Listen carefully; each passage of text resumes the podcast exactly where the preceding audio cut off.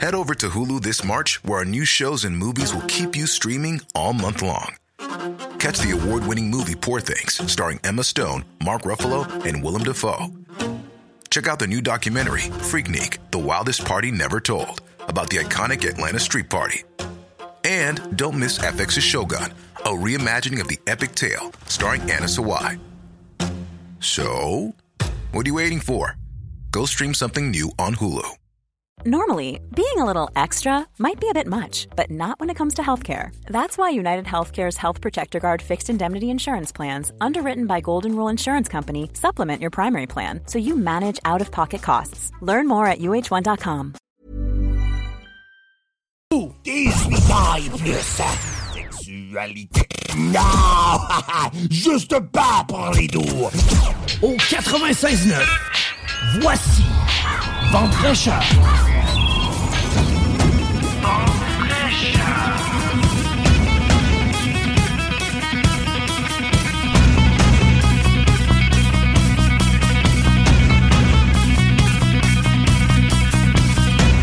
Allô, allô, la belle gang! Comment allez-vous en ce joyeux dimanche de la fête des mères? J'en profite souhaiter vraiment une joyeuse journée de la fête des mères à toutes les personnes qui sont une maman dans l'âme. Ouais, j'ai cherché des petites citations aujourd'hui qui parlaient des mères. Je vais vous en dire une par pas mais juste avant, à l'émission aujourd'hui, on va parler avec Pascal Auger du chemin du Québec-Compostelle. Avec Rodi Lamour, va nous parler de notre image en réseautage. Oh, avec Caroline Thériault, ouais, on va parler d'un sujet. Avertissement. Cette émission a pour but de porter l'auditoire à réflexion. C'est pourquoi la direction de la station souhaite vous rappeler que chaque affirmation mérite réflexion. Il ne faut rien prendre comme vérité simplement parce que c'est dit car tout ceci demeure des théories ou la perception de chacun. Nous vous recommandons de garder un esprit critique ou sceptique sur ce que vous entendez ici comme ailleurs. Bonne écoute, bonne réflexion. Voici votre émission Vente fraîcheur. Ah ben, ça partit plus vite que je voulais. Donc, j'étais en train de vous dire qu'aujourd'hui, j'allais euh, recevoir également Caroline Thériault qui va nous parler de la réalité des femmes versus les hommes en finance. Est-ce qu'il y a encore euh, du travail à faire pour avoir de l'égalité? On va voir ça avec elle. Et on va également jaser avec euh, Bryce Camgang de comment être mémorable quand on prend la parole. Puis souvent, hein, on aime ça. Nos mamans sont-elles mémorables, que j'ai envie de dire? Je pense que oui, moi.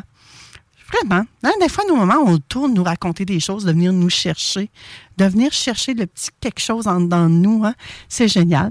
Je vous disais également tout à l'heure que j'ai euh, cherché quelques citations contenant le mot maman.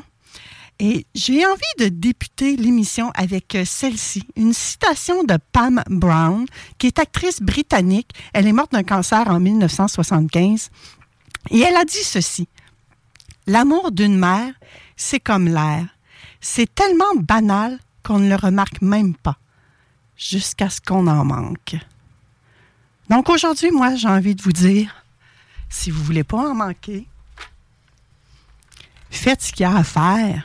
Oui, un petit coup de fil peut-être. Et parlant de petits coups de fil, je crois qu'on a au bout du fil notre premier invité. Allô, Pascal? Oui, allô? Ça va bien? Comment ça marche? Oui, j'adore. Alors, Pascal Auger, tu es notre premier invité aujourd'hui. On va parler du chemin du Québec-Compostelle, un OSB, un organisme que tu as fondé euh, il, y a, il y a exactement, euh, depuis, tiens, je vais dire plutôt ça de même, depuis le 14 novembre 2019. Bon, t'avais écouté lettres? J'ai fait mes devoirs. Dis-moi, qu'est-ce qui t'a amené à fonder cet organisme-là? Ben, moi, j'ai eu le bonheur de faire Compostelle il y a plusieurs années. Et je trouvais qu'au Québec, on méritait quelque chose qui était euh, qui, qui- qui- allait dans le même sens. Euh, depuis plusieurs années, il y avait des circuits québécois, euh, mais rien qui était vraiment euh, dans le même sens. Alors, euh, c'est ouvert à l'année, sécuritaire, euh, avec un long parcours.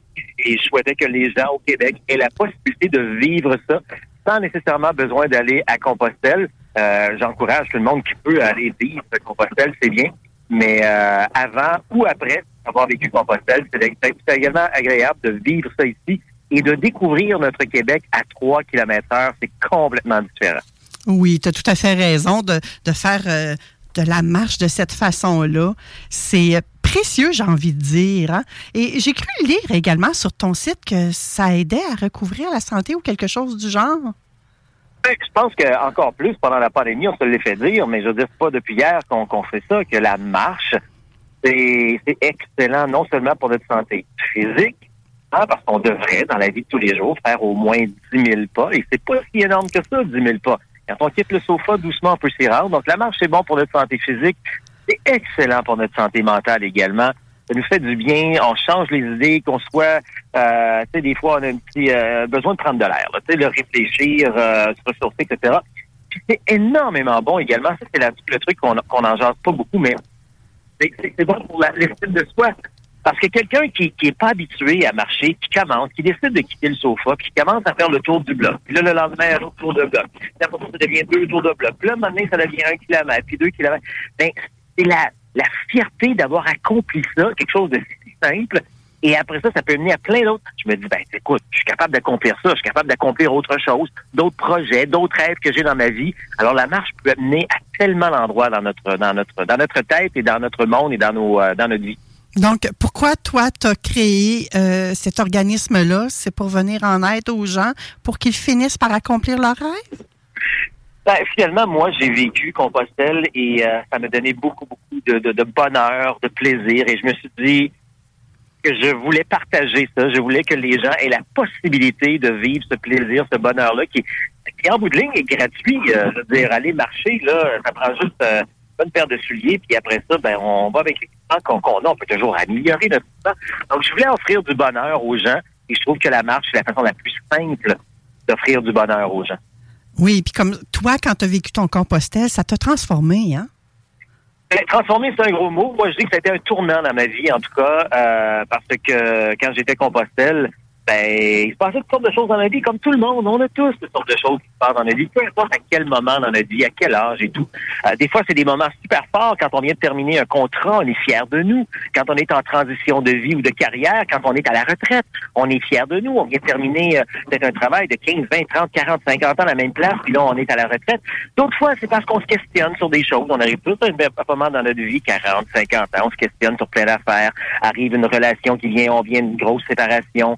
Euh, etc. Euh, on, vit un deuil. Euh, ben, la marche, partir comme ça pendant deux, trois semaines, deux, trois mois, ça permet vraiment de se retrouver avec soi, de, de, se jaser à soi, puis en parallèle, ben, jaser avec d'autres personnes, des fois, qui nous donnent des idées, des pistes. C'est pas de la thérapie, c'est pas qu'on va sur un chemin, puis, hey, moi, mon problème, c'est ça, peux-tu Non, non, non.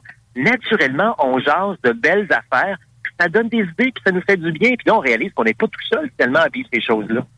Ah, effectivement. Tout le monde a des, plus ou moins gros défis, problèmes, etc. dans leur vie.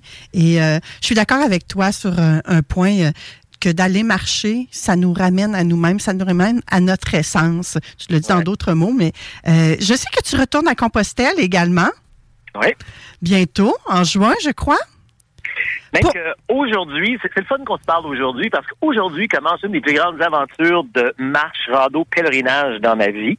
Euh, je suis là cette semaine, à partir d'aujourd'hui, dans un rando séjour qu'on appelle. J'accompagne des gens pendant une semaine. On est parti ce matin de Tring Jonction. On est sur le, secteur euh, Monts-et-Vallées. Il part de ce coin-ci qui nous amène jusqu'à... Cette semaine, on va marcher jusqu'à Sainte-Félicité. Donc, euh, en arrière, si on veut, de l'apocataire, rapidement de même. Donc, on marche une semaine, à peu près 150 kilomètres euh, comme ça, dans ce secteur-ci.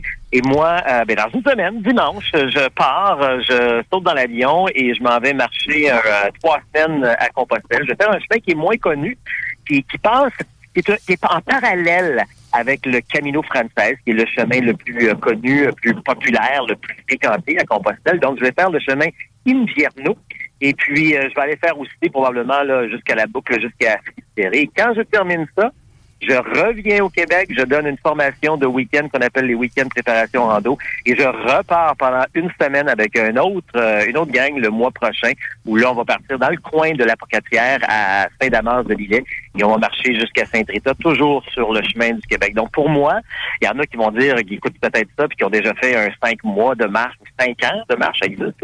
Euh, peut-être que c'est rien pour eux, mais pour moi, euh, me libérer, partir comme ça, cinq semaines, c'est grandiose c'est fantastique. Oui, et ça demande une certaine préparation également, hein, parce qu'il y a des engagements qu'on a parfois dans notre vie.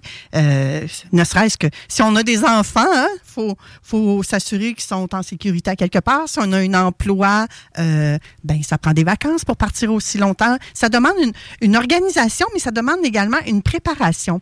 Est-ce que l'organisme pour lequel tu œuvres, que tu as fondé, est-ce qu'il offre des services de préparation? Ben, Québec-Compostelle offre exactement ça. Moi, Pascal Auger, avec Québec-Compostelle, qui euh, j'offre des, conférences, des formations, euh, de l'accompagnement comme je fais cette semaine. Donc oui, entre autres, on fait des week-ends de préparation rando qui ont lieu à chaque mois, chaque début de mois. Donc, euh, c'est une fin de semaine complète pour vraiment tout expliquer. Euh, les gens peuvent se dire des fois, ben voyons, une fin, une fin de semaine complète, qu'est-ce qu'ils peuvent nous dire? Ben, il y a bien des affaires qu'on peut se partager. Puis même des fois, je trouve que je manque de temps. Euh, le samedi, c'est plus théorique, technique.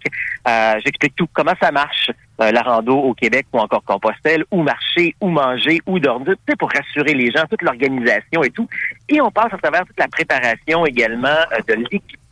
Euh, quoi avoir comme sac à dos, quelle grosseur, pourquoi des bâtons, quel type de, de, de, de bas, les, les, les, les, vêtements qui viennent, tout ça. Et moi, je suis pas là pour faire gaspiller ou dépenser de l'argent aux gens. Au contraire, je suis là pour les faire économiser parce qu'avec une, une bonne préparation, bon, on évite l'achat de bien des choses que d'habitude sont, sont, sont, carrément inutiles, mais qu'on va acheter parce qu'on connaît pas ça.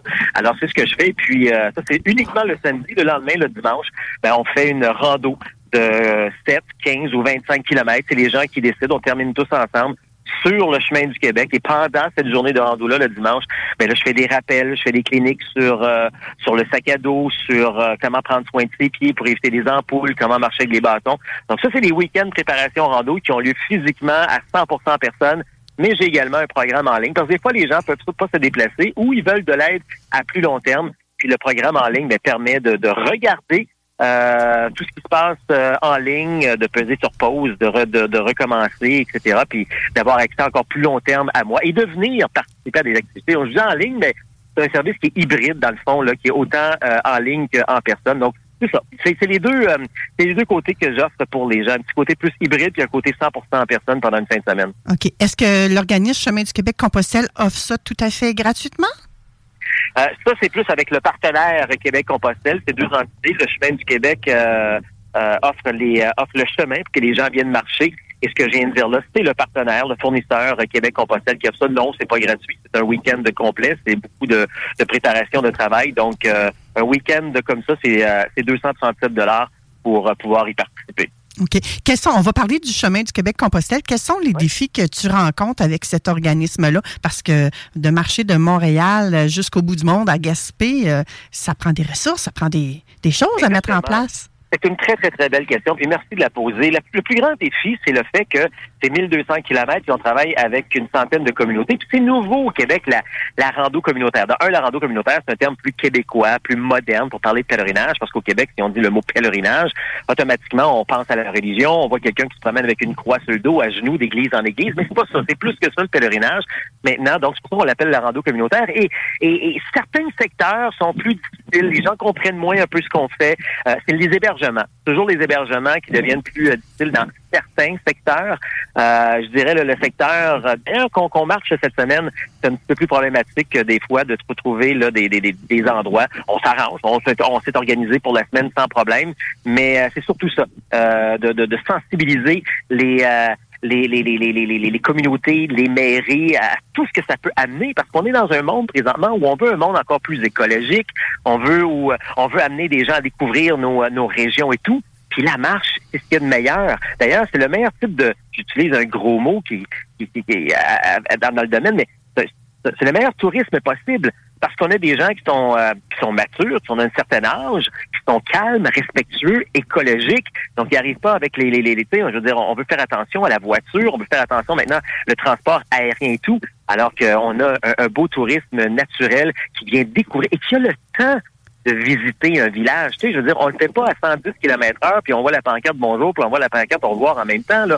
On a le temps, tu sais, on marche dans une journée 15, 20, 25 km. On a le temps de voir, de déguster, d'apprécier euh, nos communautés. Puis là, on redécouvre complètement notre Québec dans ce temps-là et certains villages. Puis des fois, ça peut même donner le goût à des gens qui marchent dans ce coin-là à, à prendre leur retraite ou à aller s'établir dans ce coin-là parce qu'ils aiment l'environnement.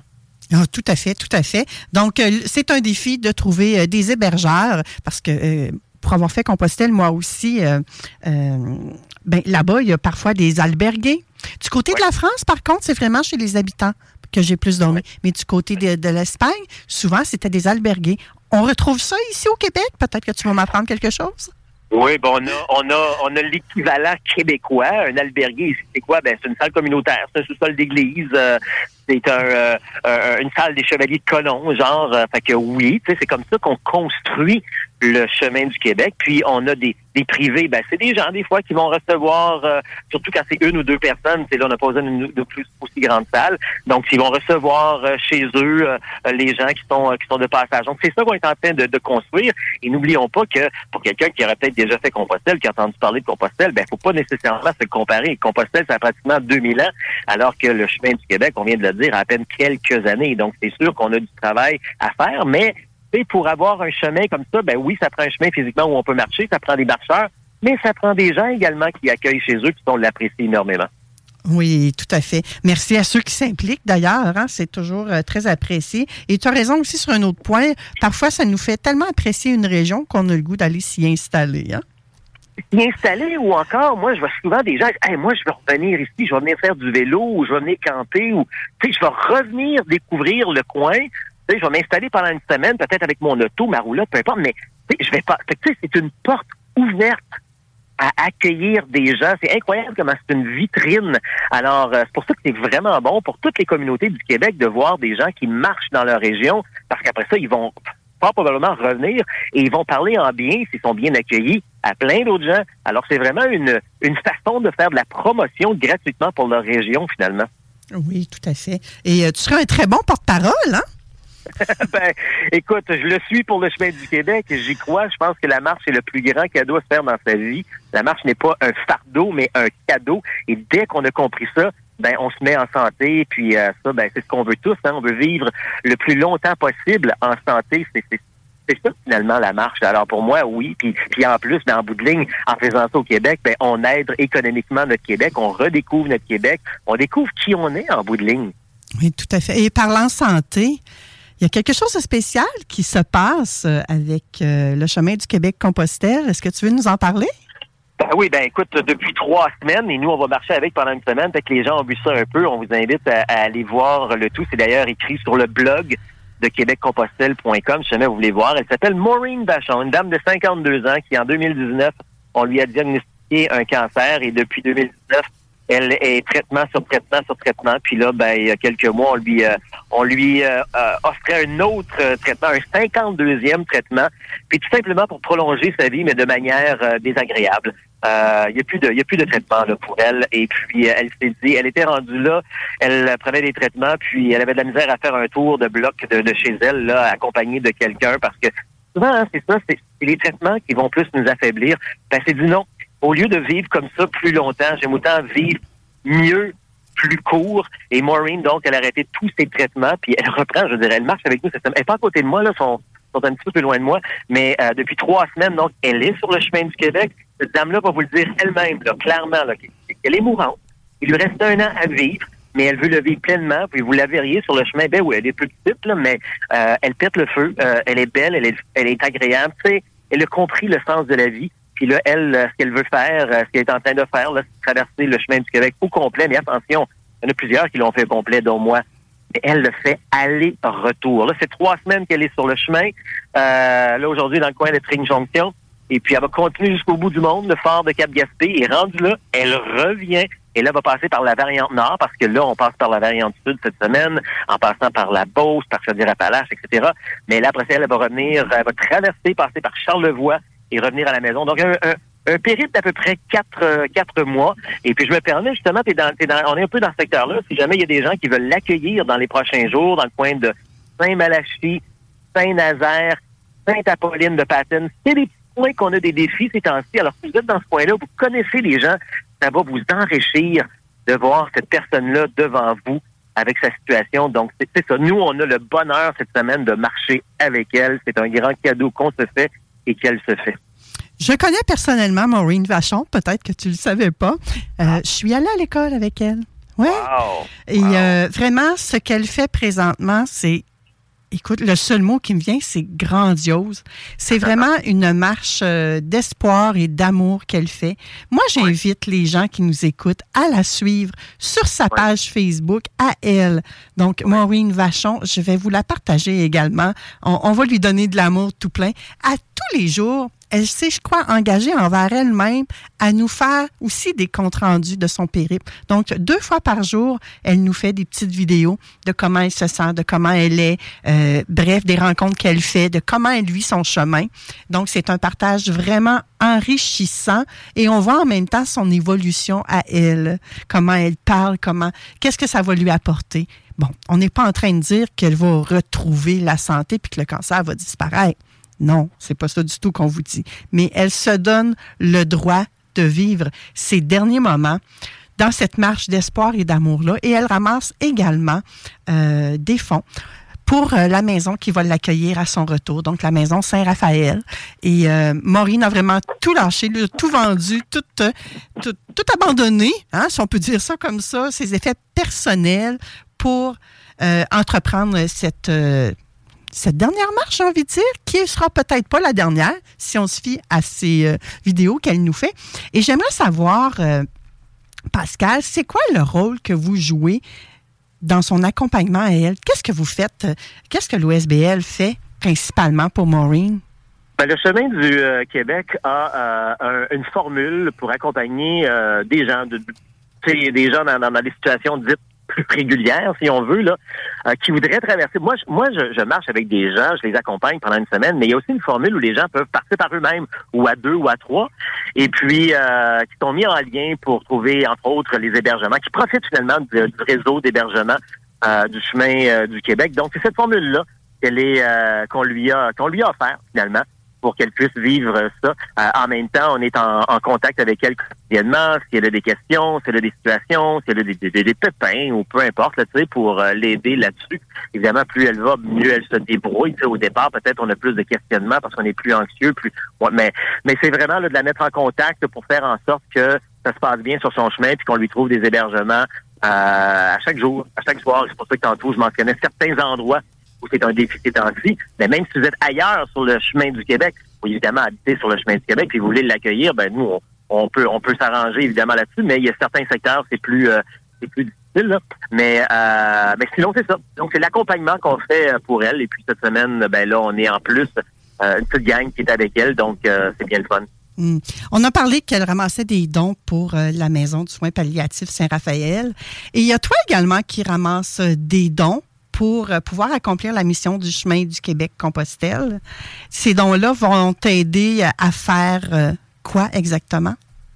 Ben, les dons euh, qui sont amassés par l'organisme communautaire sont gérés par son conseil d'administration et en bout de ligne, c'est en, un mot, c'est le développement du chemin du Québec parce que on a constamment besoin de mettre de l'effort pour faire connaître le chemin, pour rencontrer des gens, pour développer du réseau d'hébergement, pour euh, être présent sur les médias sociaux, se faire connaître. Donc c'est beaucoup dans le développement du chemin du, Québec, euh, en faire en faire la promotion finalement qu'on retrouve euh, que ces dons-là vont, vont servir effectivement. Donc c'est bien gentil si les gens veulent veulent nous aider. C'est sûr que quand dans la même entrevue parle de Maureen, je laisse beaucoup plus la place euh, à Maureen parce qu'elle ramasse des dons elle-même. Euh, alors ça, c'est bien correct. Mais oui, si on veut aider le chemin du Québec, euh, c'est possible Oui, tout à fait. Ben, moi, mon objectif premier aujourd'hui, c'était de mettre en lumière, de faire connaître ton organisme à toi, mais qui fait tellement un très beau geste actuellement avec Maureen qu'on pouvait pas ne pas parler de Maureen, de faire un petit clin d'œil ben à cette ben charmante dame-là. Et ton, événement de levée de fonds se fait en ligne. Tu as un objectif de? Oui, ben, l'objectif est de 25 000 et puis il y a différentes manières que l'on peut participer. On peut carrément faire un don comme ça. On peut faire un don qui est renouvelable, comme il y a des fois, il y a des gens qui font un don où, euh, où et, euh, débiter euh, un 5 dans leur compte à tous les à les mois, par exemple. Ou encore, euh, le Chemin du Québec a des macarons et l'écusson du Chemin du Québec qui peut s'acheter. Et puis, dernière chose, ben, si les gens veulent se mettre en forme, euh, juste pour le plaisir de se mettre en forme par la marche, ou encore ont des visées du, euh, de marcher au Québec en Compostelle, on offre quelque chose qui s'appelle le défi Ça marche. Il y a un coût à ça, mais il y a certaines, euh, une partie des recettes finalement qui sont données au, directement au chemin du Québec pour son, pour son développement. On a presque, ben, on, exclut la personne qui parle dans ce cas-ci. Là. Euh, vous avez euh, 11 143 et 35 de ramasser à ce moment. C'est ce que je vois sur le site. Donc, si les gens sont intéressés à donner, peuvent faire un don, comme tu viens de le mentionner. Cependant, c'est important de noter que vous n'avez pas de reçu de don de charité là, que vous pouvez mettre sur vos impôts. Hein? Vous n'êtes pas rendu là dans vos démarches. Ben, c'est parce que c'est une autre catégorie. Nous, on n'est pas un, organisme de bienfaisance. On est un organisme à but non lucratif. Donc, c'est un autre, euh, une autre catégorie, ça, pour, euh, pour ce genre de situation-là, ouais. Oui, c'est ça. C'est intéressant de le préciser à nos auditeurs pour pas qu'ils pensent que ce soit de la fraude. Hein? Oui, Donc, c'est très important. En terminant, euh, Pascal Auger, qu'est-ce que tu aimerais ajouter? Ben écoutez, si vous voulez avoir plus de détails euh, sur tout ce qu'on vient de jaser, là, allez faire un tour sur cheminduquebec.ca.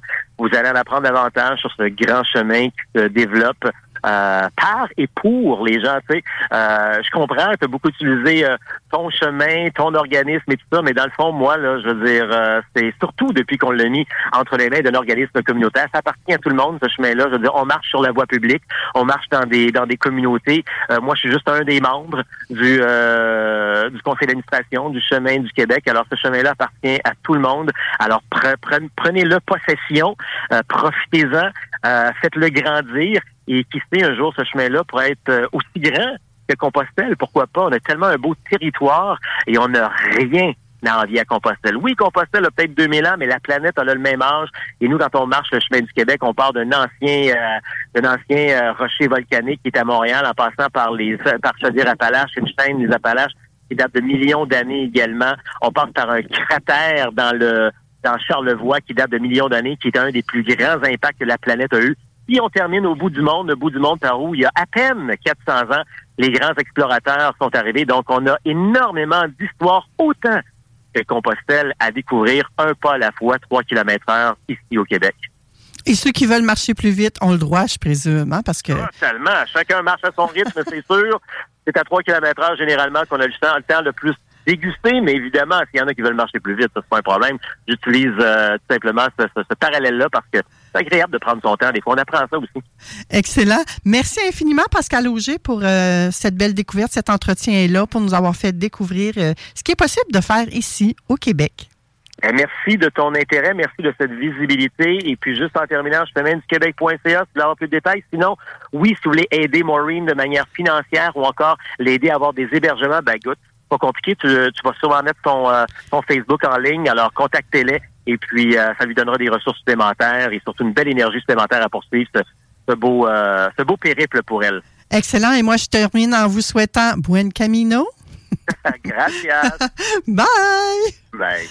Après la pause, nous, on va retrouver euh, Rodi pour parler de ton image en réseautage. On va également parler de la réalité des femmes versus les hommes en finance. Oh, je crois qu'il y a des écarts, mais on va voir ça avec euh, Caroline Thériault. Et on va parler de comment être mémorable quand on prend la parole avec Bryce Camgang. À tout de suite, ma belle gang. Laurent et les truands. Juste moi, dans, ma, dans mon rayon à moi, dans les deux dernières semaines, j'ai deux personnes une qui a, qui a tenté à ses jours, qui a heureusement survécu, puis un autre, malheureusement, tu un, un collègue qui a perdu son père, euh, qui s'est enlevé la vie. À un moment donné, il y a des politiques, il va falloir, et des gens du milieu du système de santé, qu'il va falloir qu'ils prennent le taureau par les cornes, puis qu'ils prennent position là-dessus, puis qu'on se pose la question, comment on fait pour outiller, puis comment on, c'est quoi les outils qu'on a besoin en tant que société pour gérer ce foutu problème-là, parce que c'est, c'est pas normal ce qui est arrivé. Puis au-delà de ça, je pense qu'on devrait même impliquer le système d'éducation là-dedans. Parce que nos jeunes ont besoin d'être outillés aussi face à ce qui va leur arriver dans la vie. Ne manquez pas Laurent truands du lundi au jeudi dès midi. Gratuit au empirebodyarts.com. Les classiques hip-hop, c'est à l'Alternative Radio. L'Alternative Radio. Quoi de mieux qu'une publicité de Empire Body Art pour introduire Rodi Lamour, qui est une consultante en images. Bonjour, Rodi. Bonjour, Manon. On a bien rigolé. J'ai l'impression que c'était la première fois que je l'entendais. Pourtant, je l'avais déjà entendu, mais là, elle avait une saveur différente. Probablement parce que tu étais juste là et que je te voyais. Et- Tu sais, la pub, elle est vraiment euh, accrocheuse, si je peux plus dire. J'ai pas compris. Elle est très accrocheuse parce qu'elle fait penser tout de suite. Oui, effectivement. Et mon Dieu, euh, j'ai envie de dire, euh, les tatouages font également partie de notre image, hein? Oui, parce que les tatouages sont un accessoire et ils vont, comme tout accessoire, communiquer quelque chose. Eh, en tout cas, je ne sais pas si... C'est permanent. C'est la, la seule différence. Oui, c'est ça. Oui, c'est vraiment très permanent. Et euh, heureusement, Empire Body Art, eux, ont des solutions. Si jamais on s'est trompé de tatouage ou qu'on est tanné de le voir, ben, ils peuvent nous aider à, je sais pas si à l'effacer complètement ou tout. Écoute, je suis la seule qui se s'y connaît le moins en tatouage, honnêtement.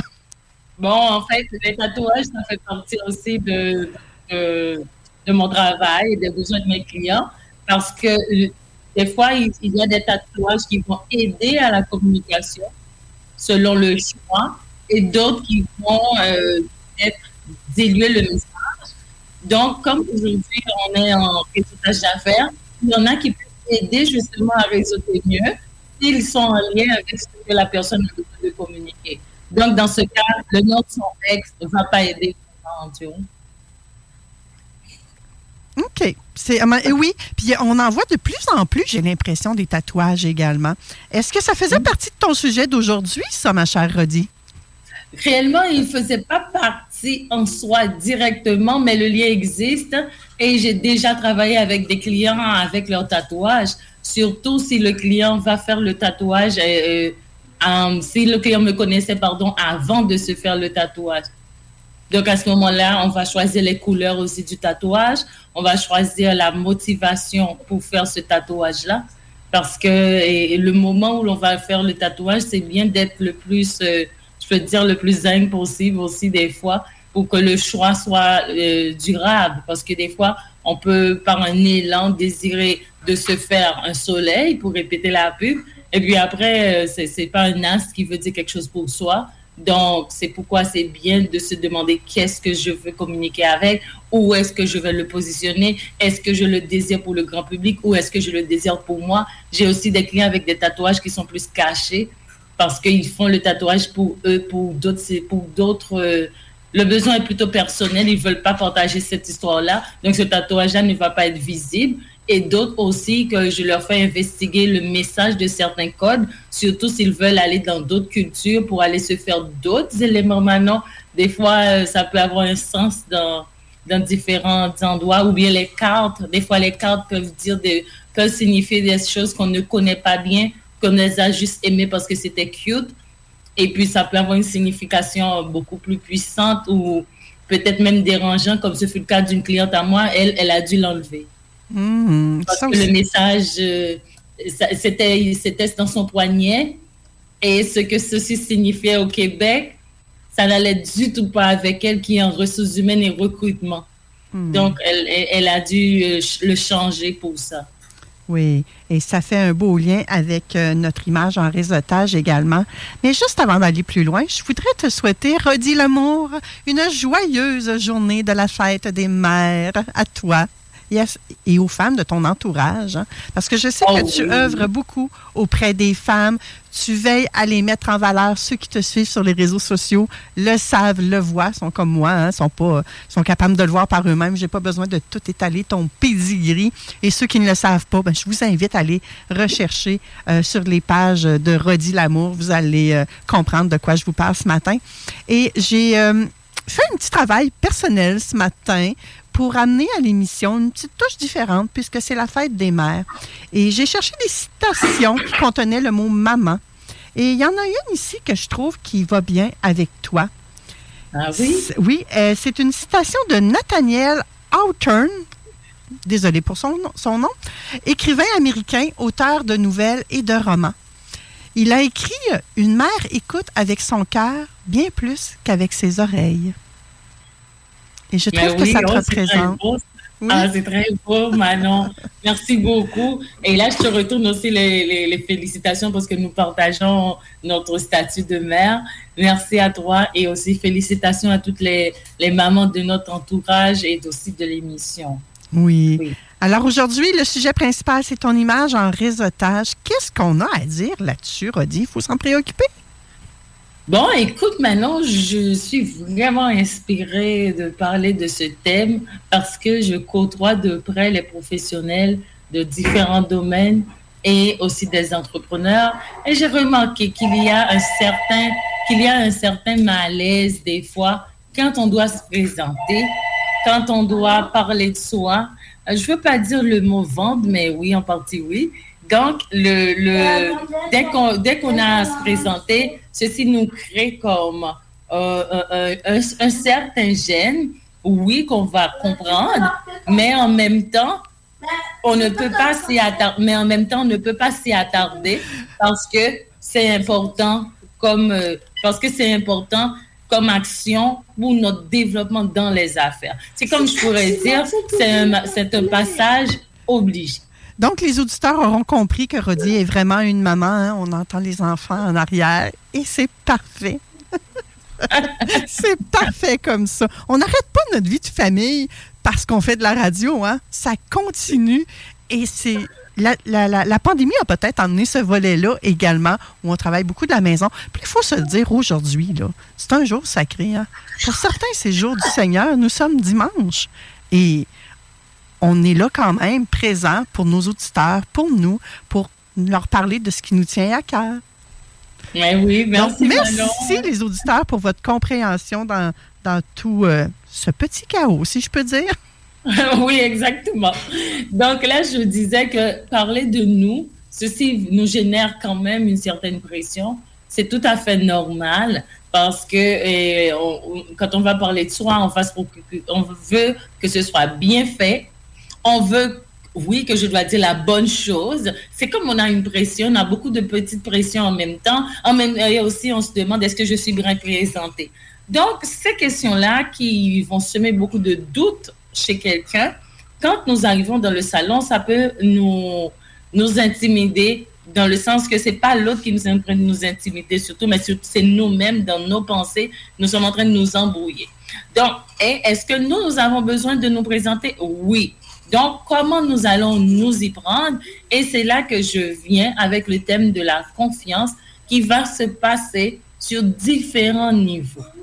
C'est vrai que je suis une consultante en image et que j'ai à, voir beaucoup avec le vestimentaire, mais par contre, dans un contexte de réseautage, en plus du vestimentaire, le mindset et la façon dont nous ce que nous pensons de nous a aussi une grande importance. Hmm. Et maintenant, tu me diras, mais Rodi, rend la chose comme plus euh, concrète. Là. je savais que tu y avais pensé, Rodi. Je peux te laisser aller. À la limite, là, je suis inutile présentement. Là. Non, c'est pas Cher au moins à gérer les pitons. Là. Donc, la, première chose à se demander, c'est, et, et à penser, quand on va réseauter, nous savons ce que nous allons dire. Donc, c'est pas aux autres qu'on va pas y avoir dans la tête est-ce que qu'est-ce que les autres vont penser? Parce que si on rentre dans ça, on ne va pas être bien pour parler. Donc d'abord, je sais ce que moi je dis et ce que je dis c'est correct comme se, partir sur un pied positif de soi-même. Un. Deuxièmement, de tout ce que je fais, qu'est-ce que je vais représenter aujourd'hui? Parce que les personnes avec plusieurs chapeaux, nous sommes très nombreux, hein, et je mm. m'inclus dans cette catégorie-là. Par exemple, moi, je suis mannequin professionnel. Mais quand, si je vais dans une session de réseautage où je désire me présenter comme consultante en image, je cherche des entreprises, je cherche des professionnels actifs, Je ne vais pas dire que je suis mannequin professionnel, je vais troubler mon monde. C'est pareil si je commence par dire, oh oui, dans mon ancienne vie, j'étais ingénieur en télécommunication. Mais est-ce que ça, c'est ce que j'ai besoin pour ce moment-là? Est-ce que c'est cet aspect-là que je vais présenter? Donc, pareil pour vous autres, choisissez le chapeau que vous voulez dans ce moment-là. Ça, c'est aussi une façon qui va nous donner plus de confiance parce que plus nous partons de la clarté pour nous-mêmes, c'est plus que nous allons mieux nous exprimer. Sinon, on peut commencer à parler et puis on se mélange. Euh, la langue ne suit pas l'esprit. Toutes ces petites affaires. Donc, de se préparer à ce moment-là, même s'il dure 30 secondes, une minute, hein, parce qu'on n'a pas la parole très longtemps, règle générale, dans un réseautage. Exactement, Manon. C'est très bien de se dire, OK, demain, qui, qui, avec qui je vais réseauter, quel chapeau je veux représenter. Donc, on va avec celui-ci. Maintenant, autre chose qui vient avec le réseautage d'une affaire, c'est aussi notre attitude. Est-ce que je vais me mettre que, si je pouvais me cacher, des fois les gens le pensent mais ne le disent pas, et puis ça va se voir. La personne va avoir tendance à se baisser la tête la personne va avoir tendance à rester dans un coin ou bien va avoir tendance à parler aux personnes qu'elle connaît seulement et puis les personnes qu'elle ne connaît pas, elle va pas là. Tandis que dans le réseautage, l'important, c'est d'aller découvrir de nouvelles personnes. Donc, si on reste dans un coin ou bien qu'on a une attitude comme euh, un peu occupée, des fois, dans le téléphone, on est pris. Et donc, à ce moment-là, on va éviter que les autres viennent nous trouver, euh, ne veulent pas nous déranger. Donc, ceci, c'est un frein. Et autre point. Hein? Attends un petit peu, Rodi, j'ai envie d'intervenir là-dessus. Ça m'interpelle, ça, parce que j'en ai fait beaucoup de réseautage, moi aussi, dans ma vie. Là, je suis en pause réseautage, je te dirais, là, mais euh, notre attitude, je suis tellement d'accord avec ça. Et oui, le réseautage est là pour qu'on rencontre de nouvelles personnes, donc de ne pas juste se tenir avec les habitués du réseautage, mais d'accueillir les nouvelles personnes qui viennent. Mais attention, on ne saute pas dessus comme si c'était un morceau de viande, tabarouette. Ah! Ça, je vois ça souvent, moi, dans le réseautage. Il arrive une nouvelle personne. ah, mais il y a ça aussi. je peux dire que ce ne serait pas un couple d'étiquettes que j'aurais à faire, mais le bon sens doit être toujours présent aussi. Hein. C'est le bon sens, c'est pas quelque chose qu'on peut mettre à côté. Des, des fois, et, et puis c'est pas important aussi dans une session de réseautage de parler à toutes les nouvelles personnes de la session. Exact. Merci de le mentionner, Rodi. Mais oui, parce que des fois, on a, si j'arrive à, je donne un exemple. Jeudi dernier, j'ai été réseauté. Mais le temps ne va pas me donner assez pour voir toutes les nouvelles personnes. Par contre, je peux garder leur nom, je peux leur dire en privé sur LinkedIn qu'on s'est rencontrés pour nous, nous prendre rendez-vous? Parce que tout n'est pas fini dans la soirée, hein? Parce qu'il y a du monde qui pense que tout c'est c'est là, là, là, hein? Il y a le post-event, il y a l'après-événement. Tu gardes en tête la personne. S'il y a des photos, tu peux même garder cette photo-là pour dire cette personne-là, j'ai besoin de lui parler après. Ben oui, prenez papier crayon. Là, on va être trop je peux dire entre nous, là, un petit peu trop agressif dans le comportement. La personne peut se dire, mais voyons donc, euh, trop d'intensité. Hein? Oui, tout à fait. Ben, les gens ont soif d'avoir de nouveaux clients. Ils ont faim d'avoir plus d'argent, peut-être. Et peut-être que c'est pas ça non plus. Hein? Je peux être dans le champ. Mais oui, justement, tout le monde va avoir l'occasion de se présenter lors du réseautage, donc d'avoir papier, crayon. Moi, j'utilisais mon cellulaire euh, pour prendre des notes qui étaient là, les coordonnées, pour pouvoir communiquer avec eux après. Mm-hmm. Si ça m'interpellait, si je sentais qu'il y avait quelque chose, si je sentais que c'était pas le bon moment, j'oublie ça. Et des fois, je revoyais la personne deux, trois mois plus tard, et puis là, il y avait la connexion. Là, il y avait déjà une première connexion, exactement. Parce que ce n'est pas nécessairement la première fois qu'on voit la personne qu'on est obligé de tout dire, tout faire et tout.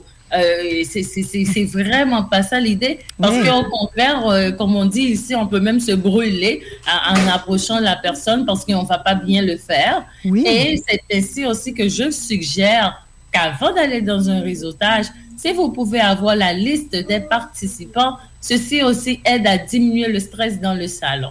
Oh, excellente idée. Mais oui, moi, je le fais, je, je le fais depuis quatre ans.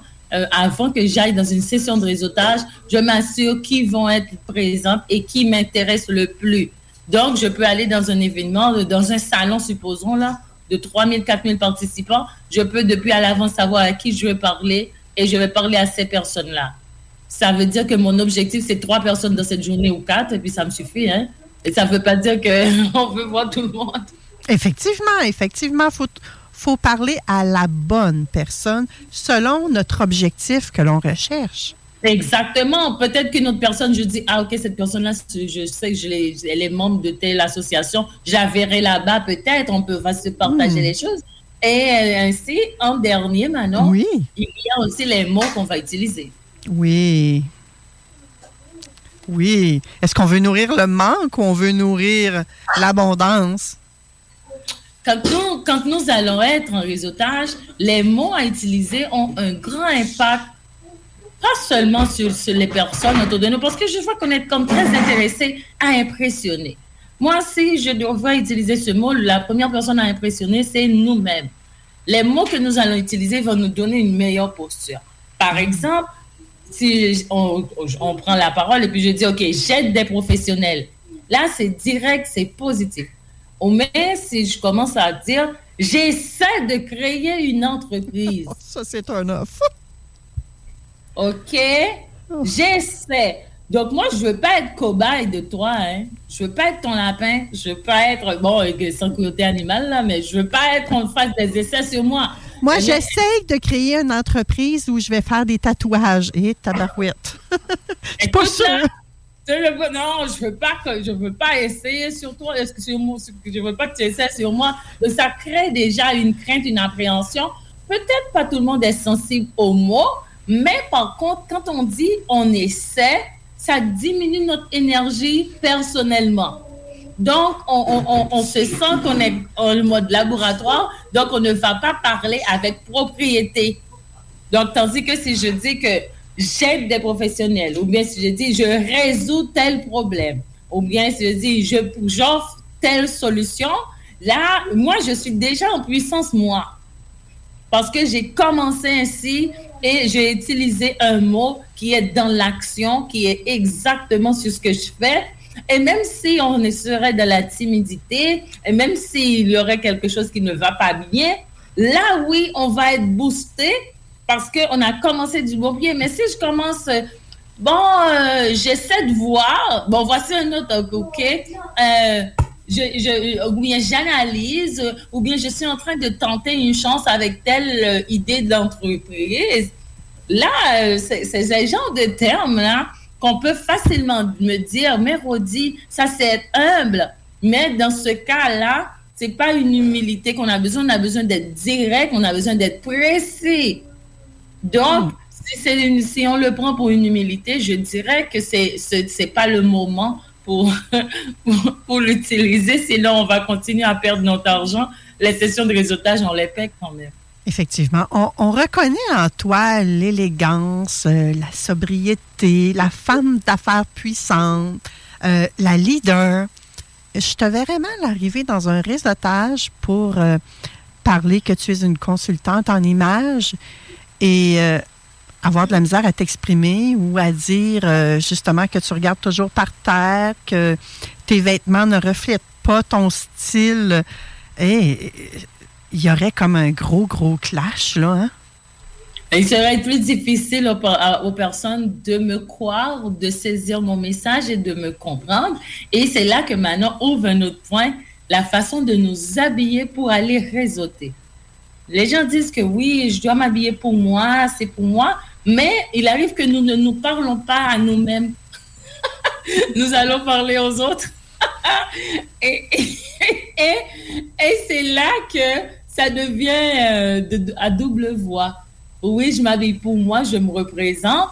Et là, l'autre, que j'ai besoin qu'il me comprenne. Et c'est là que le volet de l'autre rentre sur le tapis. Ou j'ai besoin de me faire comprendre. J'ai besoin de communiquer. On n'a pas dit qu'on va faire un broadcast. One to many. C'est pas ça. C'est pas, c'est pas, c'est pas ça qu'on va faire. Il va avoir un échange. L'autre va me répondre. Je vais pas juste bombarder eux aussi, ils ont besoin de me comprendre. C'est pas un monologue. Donc, on va leur donner des indices. c'est ainsi que je pense que c'est plus facile de l'exprimer. Notre vêtement, c'est un indice de ce que nous faisons quand nous sommes en réseautage et ça nous diminue le temps d'expliquer à l'autre rapidement ce qu'on fait. Hmm. Ça semble être facile quand on est une consultante en image d'avoir les vêtements qui vont avec. Mais je sais pas, moi, admettons que, mon Dieu, mon Dieu, mon Dieu, un tatoueur, un tatoueur qui arrive, pas de tatou, ça marche pas ça non plus. Euh, il y a des métiers qui sont moins représentatifs, peut-être comme un...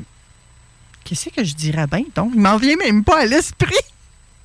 Oh, par exemple, quelqu'un qui vend des assurances ou quelqu'un euh, qui travaille dans le deuil, ou quelqu'un qui travaille, ou bien qui travaille euh, comme... Euh, ce sont les personnes dans les services qui ont le plus de défis, je dirais, à représenter ce qu'ils font. Par exemple, j'aime bien ton exemple de quelqu'un qui travaille dans le deuil. Si elle arrive et elle a toujours des couleurs éclatantes, peut-être qu'il y a un clash encore là, hein?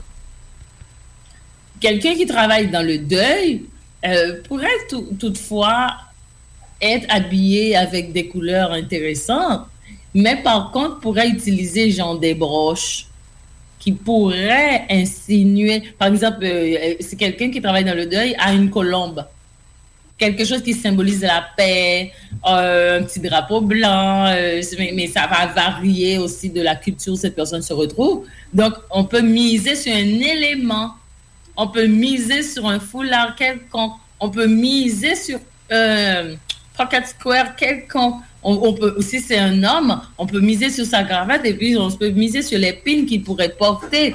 Parce que c'est pas de caractériser la carrière en soi, mais c'est de donner un indice qui pourra facilement rentrer dans la conversation et permettre à l'autre de se rappeler de moi.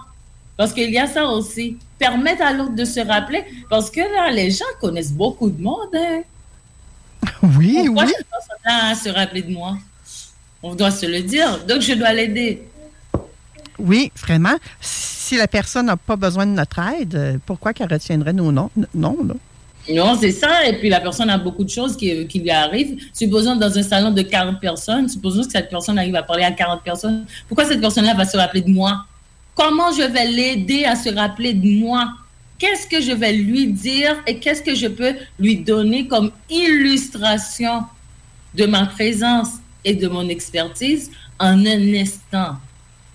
C'est comme, c'est être, euh, vraiment intentionnel, mais n'ayez pas peur de tout ça, car je suis là pour vous aider. Parce que euh, ça, peut paraître un peu compliqué, mais ce n'est pas si compliqué. Je vais analyser la carrière, de votre carrière, euh, votre personnalité, qu'est-ce que vous êtes euh, disponible ou disposé à apporter. Et on va voir comment on va y arriver. Mais c'est jamais sans vous. Je peux pas mettre quelque chose sur quelqu'un et puis la personne me dit hey, Je, n'aime pas ça. Il faut l'enlever tout de suite. Hmm. Il faut être fier de nous aussi pour se sentir bien. Hein? Je reviens à ton point de confiance euh, du début. là quand on est fier de nous, qu'on a le vêtement approprié, qui est bien ajusté à nous, ben, on se sent confiance, mais on n'est pas dérangé tout le temps en train, par exemple, de se déprendre la bobette dans le crack de fesses qu'on voit. Hey Dave. Yeah, Randy. Since we founded Bombus, we've always said our socks, underwear, and t-shirts are super soft. Any new ideas? Maybe sublimely soft. Or disgustingly cozy. Wait, what? I got it. Bombus Absurdly comfortable essentials for yourself and for those facing homelessness. Because one purchased equals one donated. Wow, did we just write an ad?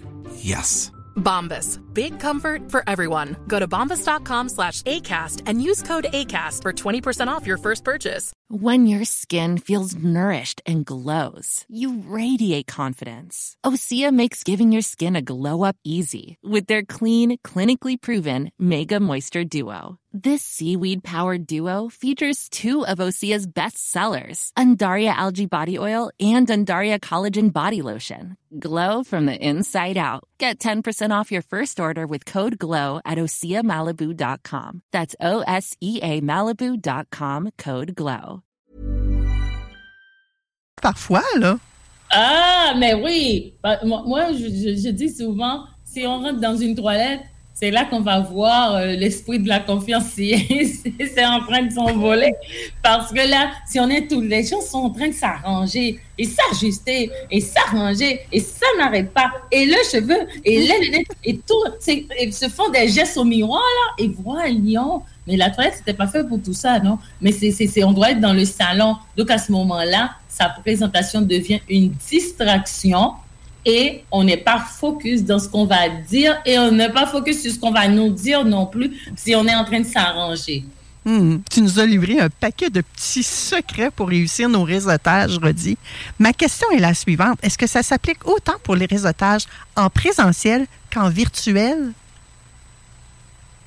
Le réseautage en présentiel et en virtuel, les deux prennent de notre attitude.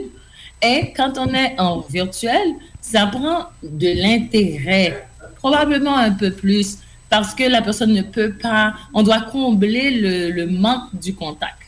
Donc, on va être focus, on, va éviter d'avoir des distractions. Et ici, j'ai un exemple. Hein. Je, n'ai pas de grande boucle d'oreille. C'est comme euh, si on voit mes photos récemment, on va voir que en, réseautage, j'ai eu des éléments, des, des, foulards, euh, de grandes broches, des choses pour attirer l'attention comme ça. Mais là, j'en ai pas parce que je suis en virtuel.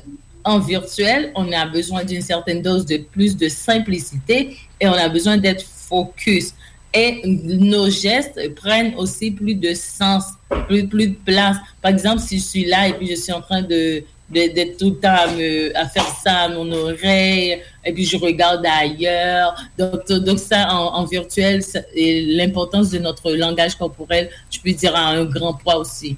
Et puis, ce que nous portons doit aussi être euh, un petit peu plus ami avec la caméra pour éviter les distorsions et garder le focus aussi. Mais l'attitude, c'est toujours un, besoin. Oui. Et je dirais que, en terminant, que tous les grands réseauteurs dépensent leur temps un peu comme toi tu le fais, c'est-à-dire en aidant beaucoup les autres, en participant à organiser différents événements, en animant des communautés d'affaires aussi, en aidant des, des, gens qui démarrent, des, startups qu'on appelle. Euh, bref, en siégeant sur des comités d'organisation, peu importe. C'est comme ça, je dirais, donner et vous recevrez, mais en même temps, donner sans rien attendre en retour. C'est un peu ce que tu viens de nous expliquer ce matin, en amenant ça encore un peu plus loin, en nous donnant des outils très concrets. Merci. Oui, mais c'est bien. Et aussi se rappeler que quand nous sommes en train de réseauter, nous sommes en train de semer. La soif, nous, c'est à maîtriser. Euh, nous, sommes, on, est en train de donner, mais c'est pas comme tout de suite là, l'empressement. Euh, on veut voir des résultats, on veut voir des fruits. C'est pareil pour des personnes qui vont se dire combien euh, j'ai réseauté, je suis membre de tel réseau, ça ne m'a rien apporté dans un an, je ne vais pas renouveler le membership. mais il faut se faire un nom à quelque part. Si on, est comme des petits oiseaux de fleur en fleur, on n'arrive pas à laisser d'empreinte. Hmm. Ça, c'est, je pense que ça pourrait même être un autre sujet maintenant et pour euh, les professionnels. Il faut aussi une certaine fixité à quelque part et ensuite avoir des endroits secondaires, tertiaires si on veut. Mais il faut un endroit qu'on dit, je peux retrouver une telle à tel endroit. Dans mon cas, on peut dire qu'on peut me retrouver dans le réseau des femmes d'affaires du Québec. Ça, c'est un point fixe qu'on peut me retrouver. Par contre, je peux être dans la chambre de commerce, on me voit là, je peux aller dans une autre qu'une amie est en train d'organiser, je peux aller aussi dans un salon bien-être, mais eux, ils sont secondaires et des fois même accidentels parce que ça peut être que je suis allée appuyer quelqu'un, tu vois, mais j'ai une référence, j'ai un endroit où j'ai une certaine quantité de personnes qui m'ont déjà rencontré et si quelqu'un va à ce réseau-là, je ne suis pas présente, qui pourrait toujours avoir une référence, même par mon absence. Ça, c'est autre chose. C'est vraiment un autre point maintenant que tu as touché. Là, c'est comme un, petit monde que tu as, ouvert. C'est fou tous les points qu'on peut euh, aborder dans une chronique avec un simple sujet euh, en trois, quatre mots. Hein? Ton image en réseautage. Et nous voilà partis, toi et moi. avec plein d'idées qui nous bouillonnent le cerveau et qu'on aime partager avec les gens. C'est euh, une belle complicité qu'on a, toi et moi, Rodi. Merci d'être là. Je te souhaite une magnifique euh, fête des mamans à nouveau. Profites-en, il te reste encore quelques heures à ta belle journée. Oh, merci beaucoup, Manon. Merci. Euh, j'ai vraiment aimé la chronique. Je vais l'inclure à mon infolette de la semaine parce que ta, conduction a, a, été super et nous a amené vraiment plus loin maintenant. Merci beaucoup. Donc, allez vous abonner à l'infolettre aussi de Rodi. Tout ça sur son site rodilamour.com. Merci. Après la pause, on, va retrouver Caroline Thériault qui va nous parler de la réalité des femmes versus les hommes en finance. Est-ce qu'on a encore des choses à faire pour obtenir l'égalité? Et on va également jaser avec Bryce Camgang, dis-je bien, de comment être mémorable quand on prend la parole. Sur ce, je vous retrouve après cette courte pause. À tout de suite. Talk, rock, de Lévis jusqu'au 29 juin 2023. CJMD. Honoré, nos commanditaires. Il est présentement midi 5 minutes. Nous sommes dimanche le 14 mai 2023. Il fait présentement 12 degrés Celsius du côté de Lévis avec une température ressentie de 10. Oh, ça va monter au-dessus des 20 à partir de vendredi. Oh, qu'on a hâte, qu'on a hâte, qu'on a hâte. Présentement, le réseau routier, la circulation de, je, je vous dirais, de Québec, Lévis, Chaudière-Appalaches, tout semble être très, très, très, très fluide. Donc, euh, je ne sais pas si tout le monde est en train de bruncher en écoutant Vente fraîcheur ou pas. Je ne le sais pas. Plusieurs attendent avec impatience la chronique de Caroline Thériault que l'on retrouve à l'instant. Allô, Caroline? Bonne fête des mères, Manon! Joyeuse journée de la fête des mères à toi aussi, ma chère! J'ai envie de commencer ta chronique euh, par une citation que j'ai cherchée euh, qui contenait le mot maman dedans. Et c'est une citation de Jill Churchill. Euh, Jill Churchill, c'est le pseudonyme d'une écrivaine américaine, auteure de romans policiers. Son vrai nom, c'est, c'est, quoi déjà? Oh oui, Janice Young Brooks. Et celle-ci a écrit Il n'y a aucune recette pour devenir une mère parfaite, mais il y a mille et une façons d'être une bonne mère. Ah, c'est donc bien beau ça. Ouais. Et je trouve... beaucoup. Euh, oui, oui vas-y, vas-y, vas-y. On se, met, on se met beaucoup de pression euh, pour être des bonnes mères, hein? mais ça consiste à quoi? Comment? Euh, pourquoi? Euh, je pense que chacune des femmes de ce monde est une bonne mère à sa façon, mais en faisant des choses différentes, en apportant des choses différentes à ses enfants. mais c'est un sujet qui est toujours... on se pose toujours des questions. Est-ce que je fais bien les choses? Est-ce que je suis une bonne mère? Donc, c'est un sujet aussi épineux que les finances, tu trouves pas? Oui. en tout cas, moi, je me la pose souvent, cette question-là. Et euh, j'ai la chance d'avoir mes enfants qui me le disent euh, souvent, qui m'aiment puis qui sont heureux. Là, donc, euh, je me dis, bon, ben écoute, donc, je dois faire un bon travail, mais hein, on voudrait toujours faire plus. On dirait, on voudrait toujours leur donner le meilleur. Ah oui. On a des enjeux, des fois, que... Tellement. Et c'est ce qui met la table pour parler de la, la, réalité des femmes versus celle des hommes. Mais là, avec toi, aujourd'hui, on va s'attarder plus particulièrement en finance. Y a-t-il encore de quoi faire pour l'égalité ou si on l'atteint? Ah, il y a encore du travail à faire, Manon. Il y a encore du travail à faire. Puis, tu sais, j'ai le goût de, repartir de loin euh, des anciennes générations. Justement, c'est la fête des mères aujourd'hui. Je regarde ma mère qui est rendue à 71 ans. Et euh, juste une petite anecdote. Euh, je passais cette semaine, la semaine dernière, chercher un bouquet de fleurs chez une de mes amies qui a une belle euh, qui est fleuriste, là, qui a une belle euh, boutique de fleurs. On peut la et Elle disait qu'elle manquait de personnel euh, oh. terrible, qu'elle avait de la misère à trouver du monde, puis que là, la fête des mères s'en venait. Mais j'ai dit, écoute, ma mère est à retraite, elle a 71 ans, elle est encore bien en forme, je pourrais peut-être te l'envoyer, elle pourrait venir t'aider. Ben écoute, ça fait une semaine qu'elle travaille à ses côtés, à, faire des bouquets de fleurs, à répondre au téléphone. Super vaillante. Maman, je suis tellement fière d'elle. Elle est venue souper hier soir. J'étais impressionnée de la voir aussi pétillante, heureuse dans son nouveau euh, rôle de fleuriste euh, improvisé. Et là, on est curieux. De quel fleuriste s'agit-il?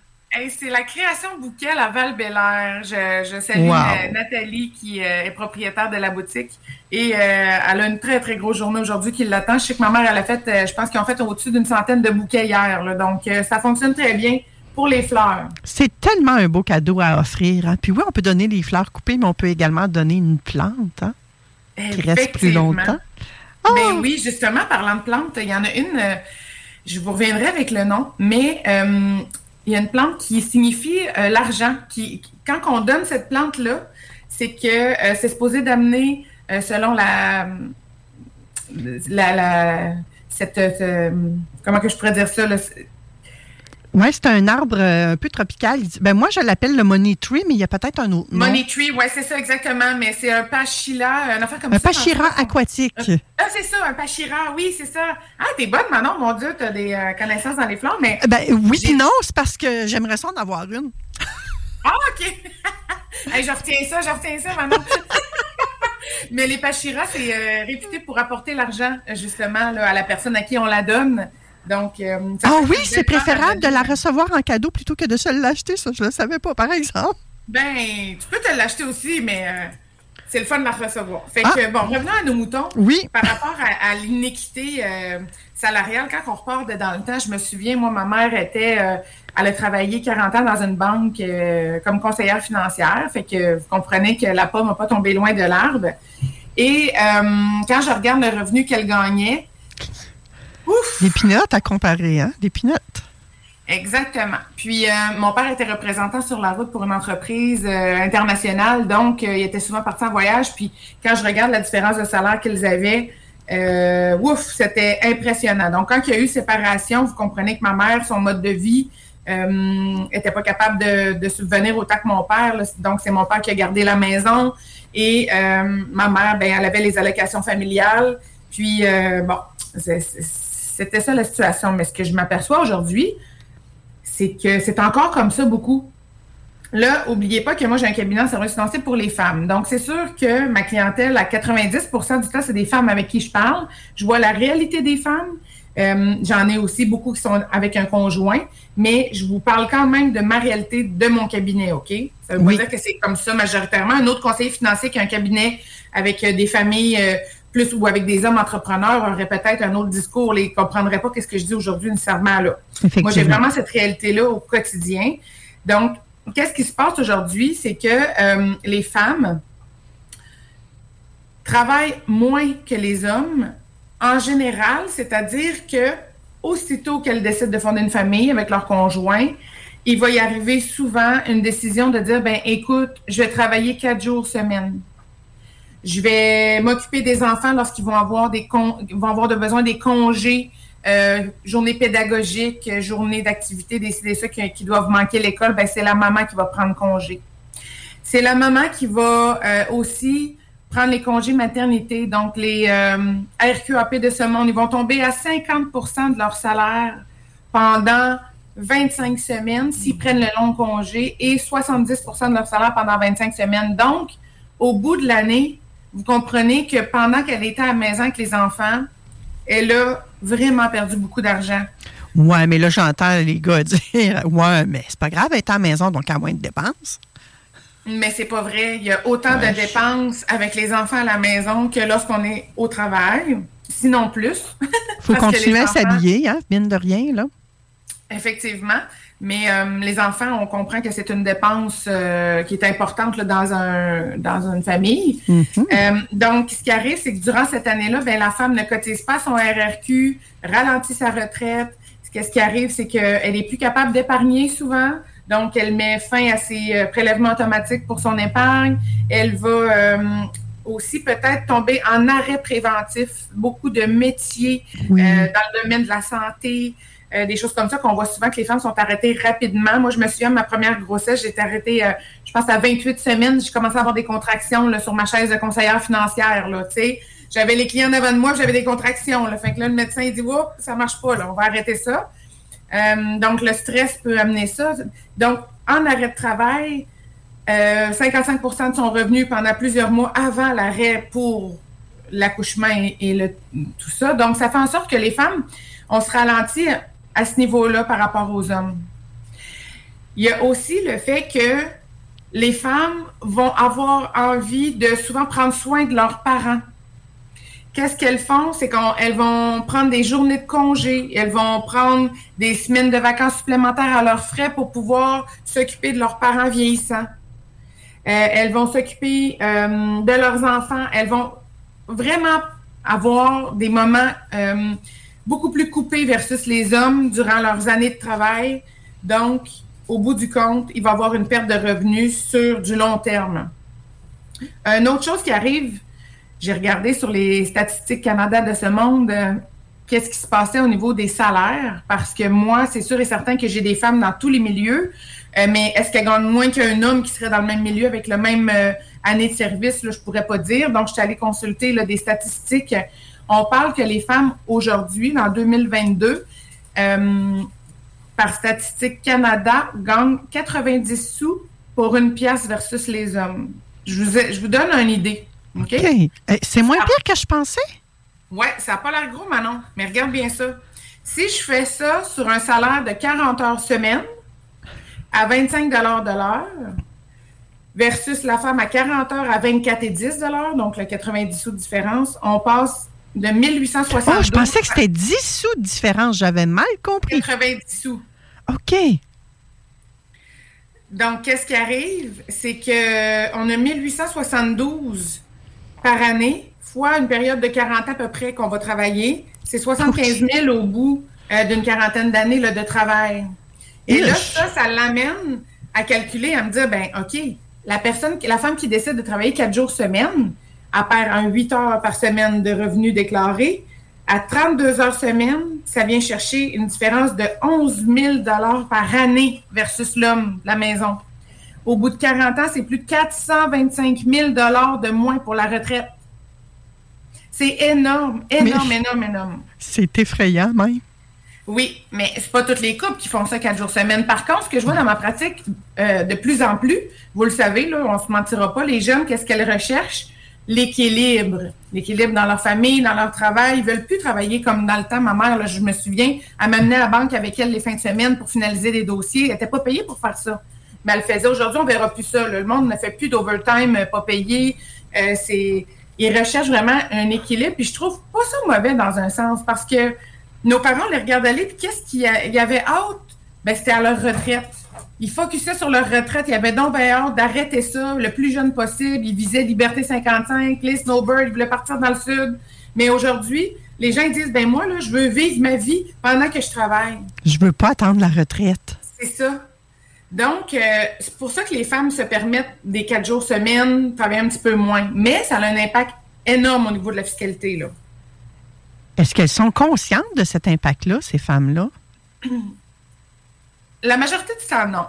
Et quand je leur en parle, parce que c'est mon devoir de les informer, de les mettre au courant, tu sais, quand tu dis à une femme, euh, ah oui, tu veux des enfants, c'est vraiment super, mais sais-tu que tu vas t'appauvrir? Est-ce que tu en as discuté avec ton conjoint? Est-ce qu'il est prêt à pallier, lui, à la différence que tu vas perdre? Mais ça l'amène c'est délicat. Et de un, d'amener ça, je ne peux pas amener ça à toutes mes clientes. Il y en a qui sont pas, euh, ils seraient pas ouvertes à entendre ça.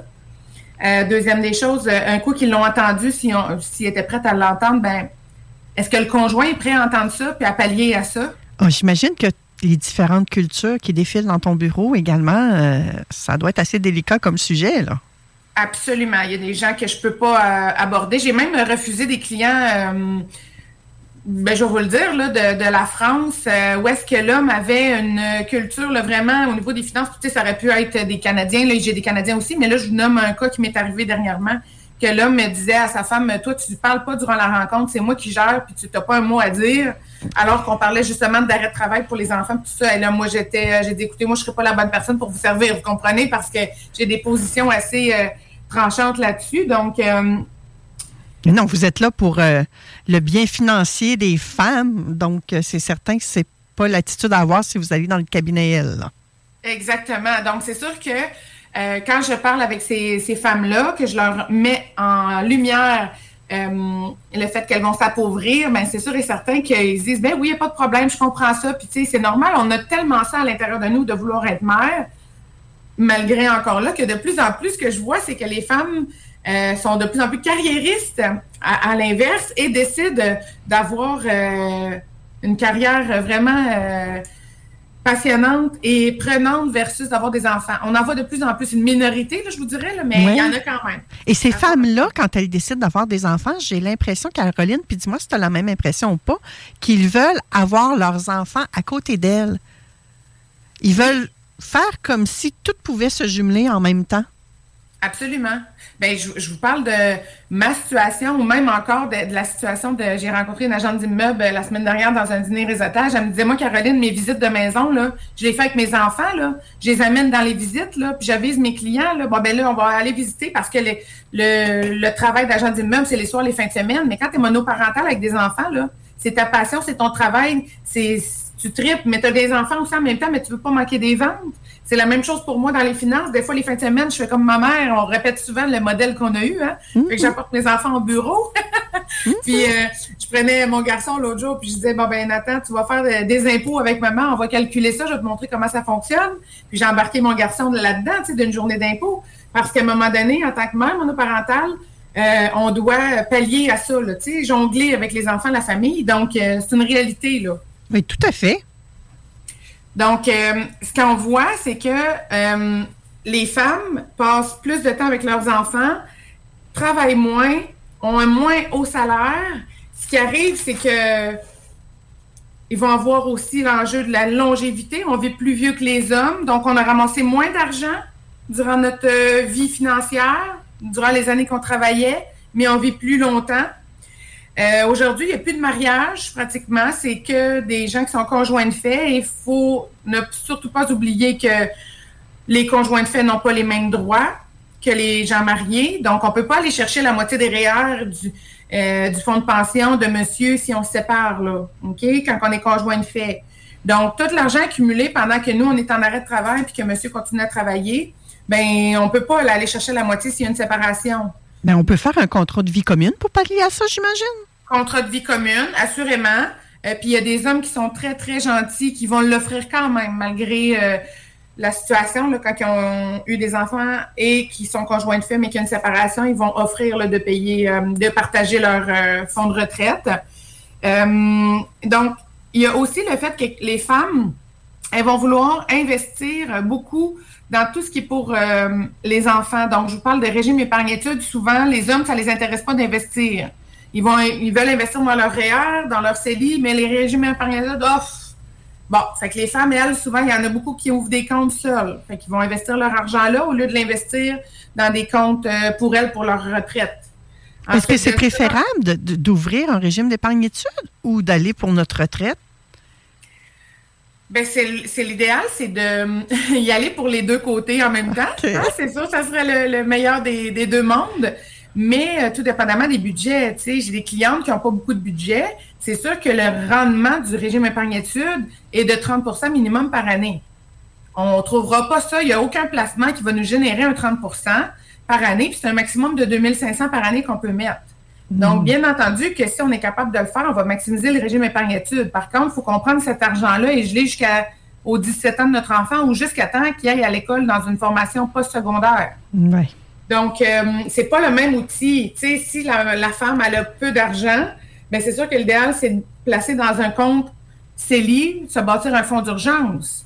Tu sais, on va prioriser à un moment donné selon la situation. Mais si la cliente a gagne 200 000 par année et qu'elle a les moyens de tout remplir, on maximise le REE, les, les CELI, les, les REER. À l'inverse, une femme qui serait sur l'aide sociale, est-ce qu'elle peut faire ces stratégies-là? Non, il arrive pas. Les gens sur l'aide sociale aujourd'hui, ils peuvent pas arriver à faire de l'épargne. Même pas de mettre le petit 10% de côté? Ben non. Ben, à vrai dire, j'ai pas de clients sur l'aide sociale. Euh, on est un, cabinet de gestion privée. On ne dessert pas nécessairement cette euh, clientèle-là. Mais. Euh, Probablement qu'ils ne peuvent pas se ramasser de l'argent non plus, de toute ben façon, euh, selon les lois. Là. Ben non, de toute façon, regarde, euh, des clientes qui ont des revenus de 40 000 n'arrivent pas financièrement par année aujourd'hui. Les logements, la nourriture, la passe d'autobus, même y aller au minimum, là, je veux dire, en bas de 40 000, là, tu, tu, vis, tu vis pauvrement. Là. c'est quasiment lourd d'être une femme aujourd'hui. ben non, parce que la bonne nouvelle, 62% des diplômés universitaires sont des femmes de nos jours. De plus en plus, les femmes vont chercher de la scolarisation, des métiers avec euh, du potentiel élevé au niveau des revenus. Euh, donc, euh, le vent, il, s'en vient égal un peu plus tranquillement. Mais je veux dire. Pourquoi que ça persiste? On est en 2023, là. Pourquoi que ça persiste encore, ça? Ben, c'est un gros bateau à tourner, là. Ça se tourne euh, doucement, tranquillement. Euh, puis aussi, c'est comme les femmes ont demandé d'avoir leur euh, indépendance, de pouvoir aller sur le marché du travail, de travailler, mais en même temps, la nature a fait que c'est nous qui portons les enfants. Donc, veut, veut pas, on veut travailler, on aime travailler, on veut être indépendant financièrement, mais aussitôt qu'on décide d'avoir des enfants, ça nous ramène à notre réalité qu'on n'est pas des superwomen. On ne peut pas tout faire en gardant un équilibre sain. Il faut couper à quelque part des postes là pour être capable de gérer notre vie euh, plus facilement. Parce que quand les enfants tombent malades l'école appelle, je vous le dis là, on se garoche, ça braise à l'école, qu'est-ce qui se passe avec notre enfant? Euh, même si le papa dirait je vais y aller, on a tellement ça à l'intérieur fort qu'on dit non, non, non, je m'en occupe, je vais aller voir qu'est-ce qu'il y a. Je vais passer la journée au travail, sinon à m'insécuriser, à essayer d'appeler le papa pour savoir qu'est-ce qui se passe. Vous comprenez? C'est naturel pour nous de faire ça. Donc, même si je parle aux femmes de dire tu vas avoir un enfant parfait, mais sache que tu vas t'appauvrir, ça donne quoi dans un sens de dire ça? Dans le sens qu'elle va le faire pareil, puis elle fait bien parce que je l'ai fait moi aussi. Puis même si on m'aurait dit ça avant, j'aurais voulu être mère pareil. C'est un choix, c'est une décision, c'est un désir profond qui se qui se change pas. Quand on décide d'être mère, on ne pense plus à l'argent, on donne sans compter, puis on, on fait tout en sorte pour que nos enfants manquent de rien. Donc, euh, on va se mettre de côté, mais les femmes de nature, on est comme ça. C'est un don de soi. Exactement, c'est le don de soi. On est tout un petit peu Mère Teresa. Surtout que les enfants embarquent dans l'équation, on devient euh, vraiment amoureuse. Euh, c'est ça. Donc, ça pourra jamais vraiment changer, Manon. sais, ça va toujours rester que les femmes, on va travailler moins, on va vouloir être proche de nos enfants, on va vouloir prendre soin, s'occuper de nos parents. De plus en plus, hein, les bigénérations, ça devient la mode, garder nos parents avec nous. Euh, ben, c'est souvent les femmes qui vont prendre le temps de le faire. Donc, euh, c'est une réalité. Est-ce que c'est une réalité qui est, qui est grave? Est-ce que c'est une réalité qui est dérangeante? Je pense plus. Je pense qu'aujourd'hui, il faut accepter euh, cette réalité-là, vivre avec, être en connaissance de cause, puis être heureuse, tu sais. Dans le fond, là, si on est bien avec nos enfants, moitié du temps avec le travail, puis qu'on on réussit à avoir un bec et l'équilibre, même si on a 75 000 au bout de 40 ans de moins, est-ce qu'on va avoir 75 000 petits bonheurs de plus qu'on va avoir vécu? Peut-être. Euh, et peut-être qu'on va avoir choisi aussi de ne pas avoir d'enfants et d'avoir une, euh, une carrière où on va avoir travaillé toute notre vie mais attention, à la fin de notre vie, peut-être qu'on va s'en vouloir d'avoir fait ça aussi. Hein? Ah oui, ben oui, j'aurais plein de clientes qui auraient aimé avoir des enfants, mais que ça n'a pas donné ou qu'ils ont choisi de ne pas en avoir, puis finalement, oups, ça les rattrape. Mais c'est une question. Euh, la vie est tellement complexe, hein? c'est dur de, se comprendre, de se connaître, de faire des choix, surtout quand on est jeune, vers est-ce que je veux des enfants, est-ce que j'ai le bon partenaire pour ça, est-ce que, tu sais, mais simplement d'en prendre conscience, d'avoir euh, quelqu'un comme toi aussi qui travaille en finance, qui nous ramène ces vérités-là en pleine face, comme si on avait une gifle, euh, ça peut shaker et c'est OK aussi. Ensuite, on prend vraiment la bonne décision en regard de ce que chacune de nous, mesdames, on veut. Tu as, tout à fait raison, Manon. Puis, tu sais, nous, au cabinet L, c'est ça qu'on veut faire, c'est qu'on veut outiller ces femmes-là qui décident d'avoir des enfants ou qui décident de, travailler quatre jours semaine, comment faire pour maximiser l'argent qui va rentrer, comment le budgéter, comment faire en sorte de ne pas dépenser dans des euh, sphères qui demandent euh, pas nécessairement de dépenser, justement, euh, pour faire en sorte de les enrichir au maximum, puis de pallier à avoir une belle retraite dans le futur, en ayant une belle qualité de vie au quotidien. C'est notre rôle de les accompagner là-dedans. c'est sûr que si on décide d'avoir des enfants, puis qu'en plus de ça, on travaille quatre jours semaine, puis qu'on met 10% de notre salaire euh, en dessous de notre matelas ou dans le congélateur, ben ça nous enrichira pas beaucoup. Là. Ça prend quelqu'un qui va nous aider. Je suis tout à fait d'accord avec toi. Effectivement, mais je ne vous conseille pas de mettre ça dans le congélateur, hein? ah, vous la cachez où ce que vous voulez, votre argent, mais moi, je vous dirais, la cacher avec Caroline, c'est pas mal.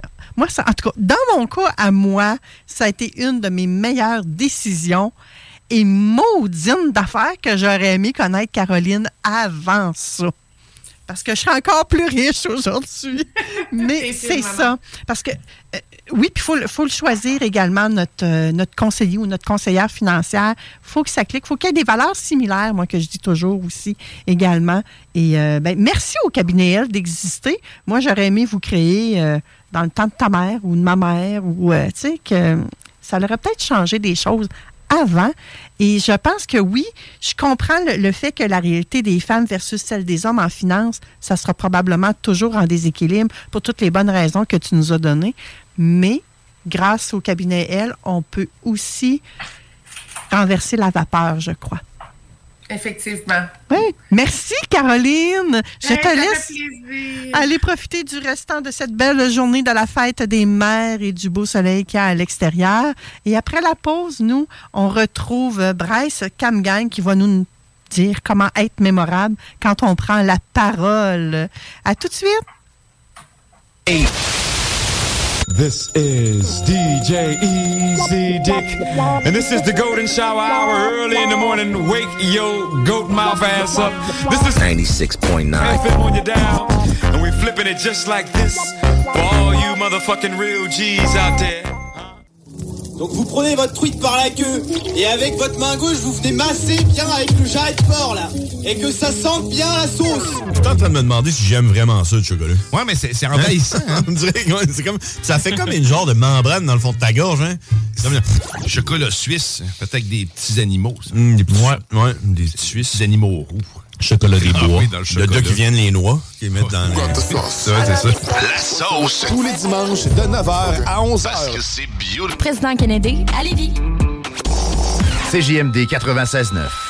Dansez-vous les paupiettes.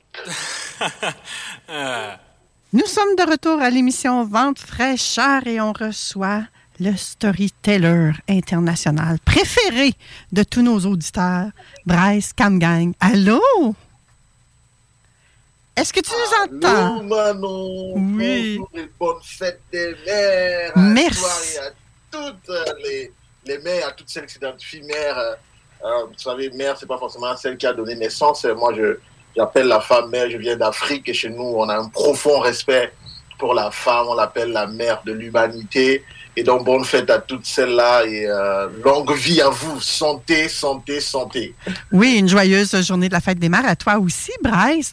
Et euh, aujourd'hui, dans le concept de l'émission, j'ai décidé de, trouver, de faire une petite recherche, de chercher des citations qui, je pensais, allaient rejoindre également chacun des chroniqueurs que je reçois aujourd'hui. Et euh, j'ai trouvé un proverbe malawi. C'est un État situé en Afrique, pour ceux qui ne le savent pas. Et euh, ça dit ceci, ce proverbe-là. La mer est le dieu numéro 2. Qu'est-ce que tu en penses? très, très, très bonne euh, citation qui, effectivement, le Malawi, pays d'Afrique, c'est, ça transcrit exactement la perception que nous, nous avons de la mer. La mer, c'est le sacré. La mer, c'est le divin. La mer, c'est... On croit en Dieu euh, comme celui qui est le Tout-Puissant, le Créateur de toutes choses. Et derrière, on se dit, mais s'il y a un deuxième Dieu, eh bien, c'est notre mère. Hmm. C'est notre mère. Donc c'est une, très belle citation qui transcrit exactement notre façon de voir la vie, euh, notre culture, notre façon d'être et la perception que nous avons de, de la, de la mère et par ricochet de la femme en général.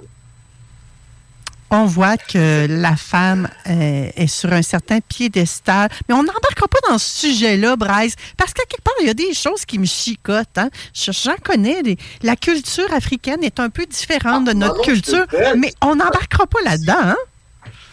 Oui? Tu voulais dire quelque chose? Maintenant, on a probablement un problème technique. Ah non. Perds, ton image est figée et puis j'entends par le son, ça fait tic, tic, tic, tic, tic. Ah bon? Euh, c'est vrai? Si on a un problème technique, on va choisir le téléphone, mon ami. OK. Donc, euh, si on a un petit problème technique, euh, Bryce, euh, est-ce que tu peux m'appeler au 88 903 5969? On va lui demander. donc, on, on va le faire par téléphone tout simplement. C'est pas plus grave que ça. Nos auditeurs, on vous demande votre collaboration en ce moment. Semblerait-il que Bryce ne nous entend pas bien. Moi aussi, je vais regarder en même temps. On fait du live direct là à la radio. Je vais vous envoyer une courte pause, je pense, juste le temps qu'on règle notre petite problématique. Attendez un instant, même pour vous envoyer à la pause, hein, vu que c'est la fin de l'émission. Je veux pas tout bousiller, moi, là, là. Et ça serait bien mon genre de tout fermer puis qu'on on clore l'émission sans plus parler à personne. Je vous envoie donc à une courte pause et on vous revient tout de suite. Talk, rock, Nicolas Nissan. 96.9. Rock et hip-hop. Et de cette façon-ci, est-ce que ça va mieux, Bryce? Est-ce que le son est meilleur? Oui, ça va beaucoup mieux là, je t'entends bien. Excellent. Donc, aujourd'hui, avec toi, on va jaser de comment être mémorable quand on prend la parole. En... J'ai l'impression que tu es la personne idéale pour nous parler de ce sujet-là, Bryce. Merci beaucoup, Manon. Merci. Écoute, euh, oui, effectivement, on va parler de ça parce que je pense que c'est une, euh, une grosse problé- problématique que le monde a, que les gens ont. Euh, être mémorable. Je vais parler, est-ce que les gens vont se souvenir de moi? Est-ce que c'est quand même une grosse, grosse, grosse question qu'on a juste avant euh, après la question de savoir est-ce que on va être suffisamment captivant? Est-ce que les gens auront de l'intérêt à nous écouter? Donc, c'est, c'est une question importante maintenant. Est-ce que toi, euh, tu t'es déjà posé cette question-là euh, au cours d'un moment où tu devais, par exemple, donner une formation ou prendre la parole quelque part? Est-ce que ça t'est déjà arrivé maintenant? Honnêtement, je me souviens pas de m'être posé, peut-être pas dans ces termes-là, peut-être pas mémorable, mais peut-être plus de comment avoir un impact. Je pense que ça peut être un synonyme. C'est ça, c'est ça. Oui, tu as parfaitement raison. Avoir un impact, c'est un synonyme. Parce que euh, plus on a de l'impact sur les gens, plus ils se souviendront de nous et de ce qu'on leur a fait ressentir. Donc, euh, c'est un synonyme. C'est un synonyme. Donc, euh, je, poserai la question aux auditeurs qui nous suivent aussi. Euh, N'hésitez pas à interagir. euh, que vous nous suivez maintenant en live ou bien plus tard sur le podcast, n'hésitez pas à interagir et à nous dire si vous avez déjà eu des situations comme ça, de prise de parole, où vous vous demandiez est-ce que finalement je vais pouvoir être mémorable, avoir de l'impact quand je vais communiquer? Aujourd'hui, je vais partager avec vous quelques, quelques astuces qui peuvent vous aider justement à avoir davantage d'impact, à être mémorable lorsque vous communiquez. Qu'il faut comprendre au préalable, c'est que lorsque on vient pour communiquer avec le monde, on vient pour parler avec les gens, on peut avoir le meilleur message du monde. On peut avoir la, la meilleure solution à proposer. On peut avoir euh, ce qu'il y a de plus profond concernant un sujet. Toutefois, au moment de livrer ce sujet-là, la façon, la, le décor qu'on va mettre en place pour livrer le sujet va vraiment contribuer à ce qu'on soit davantage mémorable, impactant ou pas. Euh, si on avait été en visuel, c'est sûr que j'aurais montré des choses visuellement que vous aurez, vous aurez vu aussi. Mais les exemples que je vais vous donner à présent vont, vous allez pouvoir les mettre en pratique aisément. Alors, ce qu'il faut comprendre, c'est qu'à la base, le cerveau humain se retient facilement, est facilement impacté par, euh, par tout ce qui est présenté en image, premièrement, parce que le cerveau, lui, pense en image. Tu sais, maintenant, si je te dis euh, l'autoroute, euh, l'autoroute, je te dis autoroute. Est-ce que tu vois le mot autoroute? Non, je vois une autoroute. Voilà, c'est exactement ça. C'est que le cerveau pense en image. Quand on prononce des mots, lui, il est transcrit en image. Même lorsque c'est des choses nouvelles qu'il n'a jamais vues, il va se faire une représentation de ça. Donc, ça fait qu'on a déjà un premier élément qu'il faut comprendre, c'est que le cerveau pense en image. Deuxième élément qu'il faut comprendre, c'est que pour avoir de l'impact, le cerveau, lui, il, euh, il a tendance à retenir ce qui est répété, ce qui revient plusieurs fois. Ça l'impacte. Il s'en souvient. Il le retient. On se rappelle tous hein, des récitations. Je sais pas si euh, on en fait beaucoup ici, mais dans nos écoles en Afrique, à l'école primaire, on faisait beaucoup, beaucoup de ré- récitations. Et jusqu'aujourd'hui, il y a des récitations dont je me souviens toujours. Je les ai apprises à l'école primaire, comme le corbeau et le renard, comme euh, mon papayer. C'est c'est des récitations qu'on a faites petit et qui sont restées dans le cerveau. Quand on répète quelque chose, le cerveau s'en souvient. Tellement. Et puis, troisième et dernier élément qu'il faut euh, comprendre euh, concernant le, le préalable de, de, de stratégie pour être mémorable, pour avoir de l'impact, c'est que le cerveau retient aussi ce qui est différent. Lorsque les choses sont différentes ou présentées de façon différente, le cerveau s'y intéresse et a tendance à mémoriser ça. Parce que n'oublions pas que on a, selon, euh, selon le docteur MacLean, il avait euh, structuré le cerveau en trois parties. Le cerveau primitif, qui est le cerveau de, de la survie, le cerveau qui est là pour nous protéger du danger. Euh, il est dit, selon la science, que c'est le premier cerveau que l'être humain a eu avant d'évoluer. Et ensuite, on a le cerveau limbique, qui lui est le cerveau des émotions, celui qui est lié à la mémorisation, etc., émotions.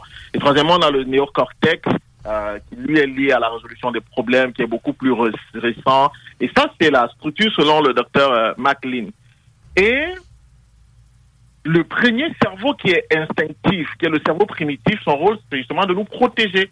Donc, quand quelque chose de différent apparaît, pap, il va prendre ça pour garder. Parce qu'il va se dire, oh là, c'est quelque chose de nouveau, il faut que je fasse attention, il faut que je le garde. Peut-être qu'un autre jour, j'aurai besoin de l'utiliser ou de le connecter à quelque chose. Bref, on est marqué par ce qui est différent. Maintenant qu'on sait ça, on sait que le cerveau, lui, se représente, euh, ce qu'on dit, se le représente en image. On sait que il va retenir, il va être impacté par ce qui va être répété. On sait que ce qui est différent l'intéresse tout de suite parce qu'il y a le volet sécurité et tout. Quels sont donc les outils concrets que nous pouvons utiliser pour avoir plus d'impact lorsqu'on communique? Excellente question. Est-ce que tu vas avoir des réponses pour nous? Oui, Manon, sans doute. Écoute, la première question réponse à la question que j'aurais pour nous, c'est de l'humour. C'est de faire de l'humour. Quand on doit communiquer autant que faire se peut, c'est bien de toujours se dire, est-ce que je peux mettre un peu d'humour compte tenu du contexte dans lequel on est? C'est sûr que si tu vas à nos raisons funèbres, l'humour peut ne pas être très très bien placé, même que là, encore que même là, dans un contexte de raison funèbre, où les gens sont tristes, un peu d'humour par rapport euh, au dauphin, par rapport à l'impact, une chose que le dauphin a faite, ou la dauphin, ben, ça peut toujours créer quelque chose de, mémorable. Donc l'humour, c'est le premier outil qu'il faut utiliser. Sais, maintenant, on dit souvent que, euh, surtout dans le domaine professionnel, bon, écoute, on n'est pas là pour se marier, on n'est pas là pour rire, on est là vraiment pour travailler, il faut être professionnel euh, et tout. Mais nous ne sommes pas des robots. Non, on peut-tu avoir un peu de plaisir en travaillant? Mais c'est ça, même beaucoup de plaisir d'ailleurs, pour être plus créatif. Plein d'études ont révélé qu'il faut avoir beaucoup de plaisir, il faut, prendre du plaisir, il faut, il faut rigoler, il faut marrer. Et donc l'humour est un premier outil qu'on peut utiliser facilement. Le deuxième outil que nous pouvons utiliser pour avoir davantage d'impact lorsque nous communiquons, c'est l'analogie. L'analogie, c'est seulement le fait de, comparer. On peut utiliser des figures de style simple comme la métaphore. Tout le monde, euh, nous savons tous ce que c'est qu'une métaphore. Ça fait partie de la catégorie des analogies. Donc, on va comparer quelque chose de fictif avec quelque chose de très, très concret pour le monde. Tu sais, j'ai une fois, euh, l'une des premières fois où j'ai remarqué l'impact qu'avait mon slogan « Chaque histoire bien racontée vaut diamant », que j'ai eu le retour de quelqu'un, d'une dame qui me disait « À chaque fois où je dois mettre mes bijoux, je pense à toi, Brice. » dit, oh. oh, oh, tu penses à moi quand tu mets des bijoux? Qu'est-ce que ça veut dire? Elle me dit « Non, parce que tu es toujours en train de dire dans toutes tes, euh, tes vidéos, dans tous tes textes, dans toutes tes publications, tu dis toujours que chaque histoire bien racontée vaut diamant. » dans cette analogie-là que je fais entre, euh, entre l'histoire bien racontée et le bijou, le diamant, ça, ça a de l'impact sur le monde, ça a de l'impact sur les gens. Euh, j'a- J'avais une petite question pour toi, euh, Manon, au niveau de, de ta formation, de tes prises de parole. Est-ce que, est-ce que l'humour ou l'analogie, est-ce que c'est des éléments que tu utilises souvent? Oui, tout à fait. Je l'utilise même euh, dans nos écrits, dans mes, dans mes écrits quand je, je fais des articles. D'ailleurs, j'en ai écrit un pour euh, le journal ici Brompton et où je vais parler de pourquoi sommes-nous inauthentiques et je compare euh, ça à cultiver un jardin. Mhm. Donc oui, j'ai utilisé l'analogie. Ben, génial, génial. Et tu sais pourquoi tu vas avoir de l'impact sur les gens? C'est parce que tu as utilisé cette analogie-là. Tous ceux qui ont un jardin, tous ceux qui ont déjà entendu parler des jardins, à chaque fois où ils vont se frotter à une plante ou quelque chose, ils penseront Oh, j'ai lu un bel article de Manon. Mhm. C'est euh, c'est un, un beau moyen de d'impacter le monde. Donc, euh, l'humour, l'analogie. Et puis maintenant, il y a un troisième outil aussi que je suggère euh, d'utiliser quand on communique pour avoir de l'impact sur le monde. C'est le support visuel. Oui, mettre des images, hein, c'est ce que tu nous as dit au début, que le cerveau pense en images. Donc, il faut avoir des images. Mais est-ce qu'on choisit n'importe quelle image? Non, justement, il y a trois conditions pour choisir une image. La première condition, c'est que ça doit être suffisamment représentatif du message que tu veux passer. C'est-à-dire que si tu veux parler de toi, toi dans ton analogie, par exemple, du, du jardin et tout, tu dois faire une présentation orale comme ça. Tu veux mettre une image justement d'un jardin, d'une plante. C'est assez représentatif. C'est la première euh, condition. La deuxième condition, c'est que ça doit être quelque chose qui est familier au monde qui est en face. Quand les gens reconnaissent l'image là, c'est facile pour eux de, je vais dire ça comme ça, processer. Mais je pense que c'est un peu l'anglicisme, processer. On comprend. C'est ça, merci. Maintenant, désolé à nos chers auditeurs, j'espère que vous comprenez. Donc, euh, c'est ça, le cerveau va facilement processer, ça va facilement euh, gérer cette image. Ça, c'est la deuxième condition. Et puis, la troisième condition, c'est que toi, tu dois être confortable à chaque fois tu vas faire le lien entre ce que tu passes comme message et cette image-là. Donc, c'est ça, le support visuel. Je vais rajouter quelque chose, Manon. Euh, c'est peut-être aussi ça l'élément euh, euh, important à relever, c'est que le support visuel n'est pas qu'un n'est pas qu'une image. Qu'est-ce que tu veux dire?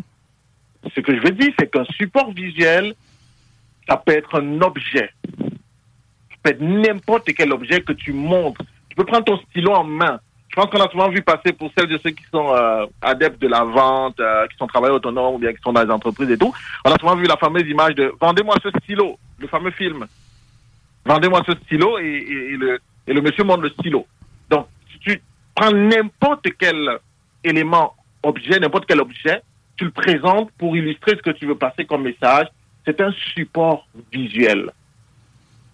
Si je, veux par exemple parler de l'importance de l'argent dans les coûts, dans le couple, je peux prendre un billet d'argent, un billet de 100 dollars, 50 dollars, 20, 10. Je, je, je montre et je dis, quand vous regardez ça, que voyez-vous? Et là, je montre l'argent aux gens, au monde. Je dis, regardez, quand vous regardez ça, qu'est-ce que vous voyez? Et, et là, c'est un support visuel que je présente.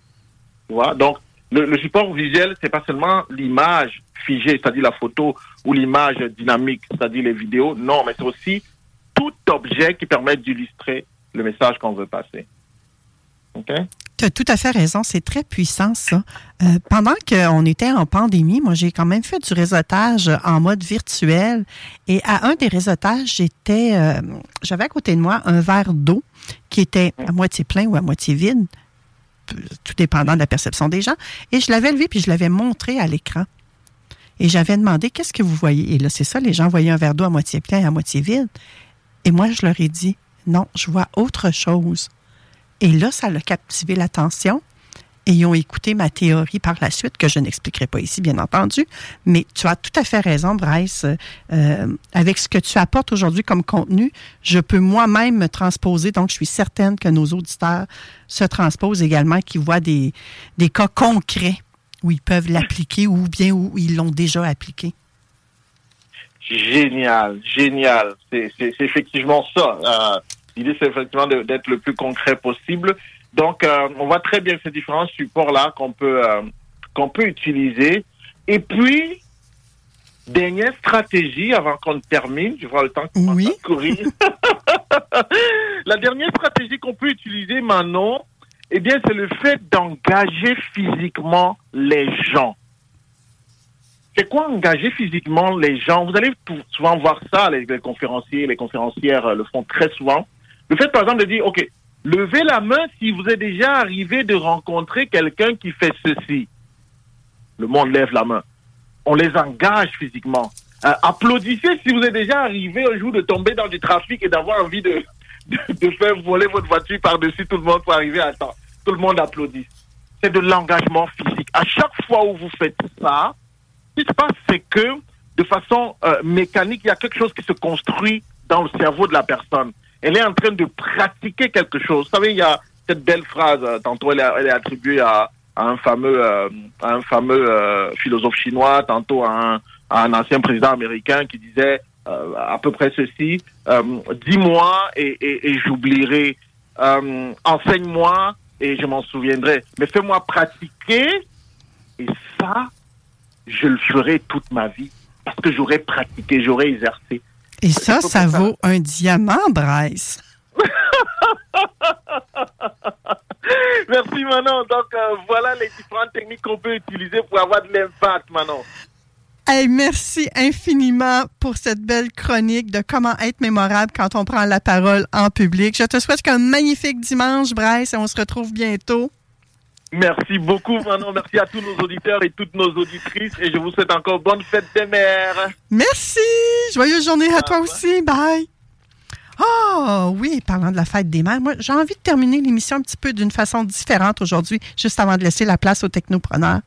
J'ai envie de vous dire que le nom d'une maman ne doit pas être écrit uniquement une fois par année, mais prononcé toute l'année et surtout tatoué sur notre cœur pour l'éternité. Alors, je vous envoie tout plein d'amour inconditionnel avec un beau bisou, en particulier à toutes les mamans de ce monde, dont la mienne, mes brus, mes filles, ma bru plutôt, et mes filles, et toutes ceux et celles qui sont mamans. À la semaine prochaine. Bye.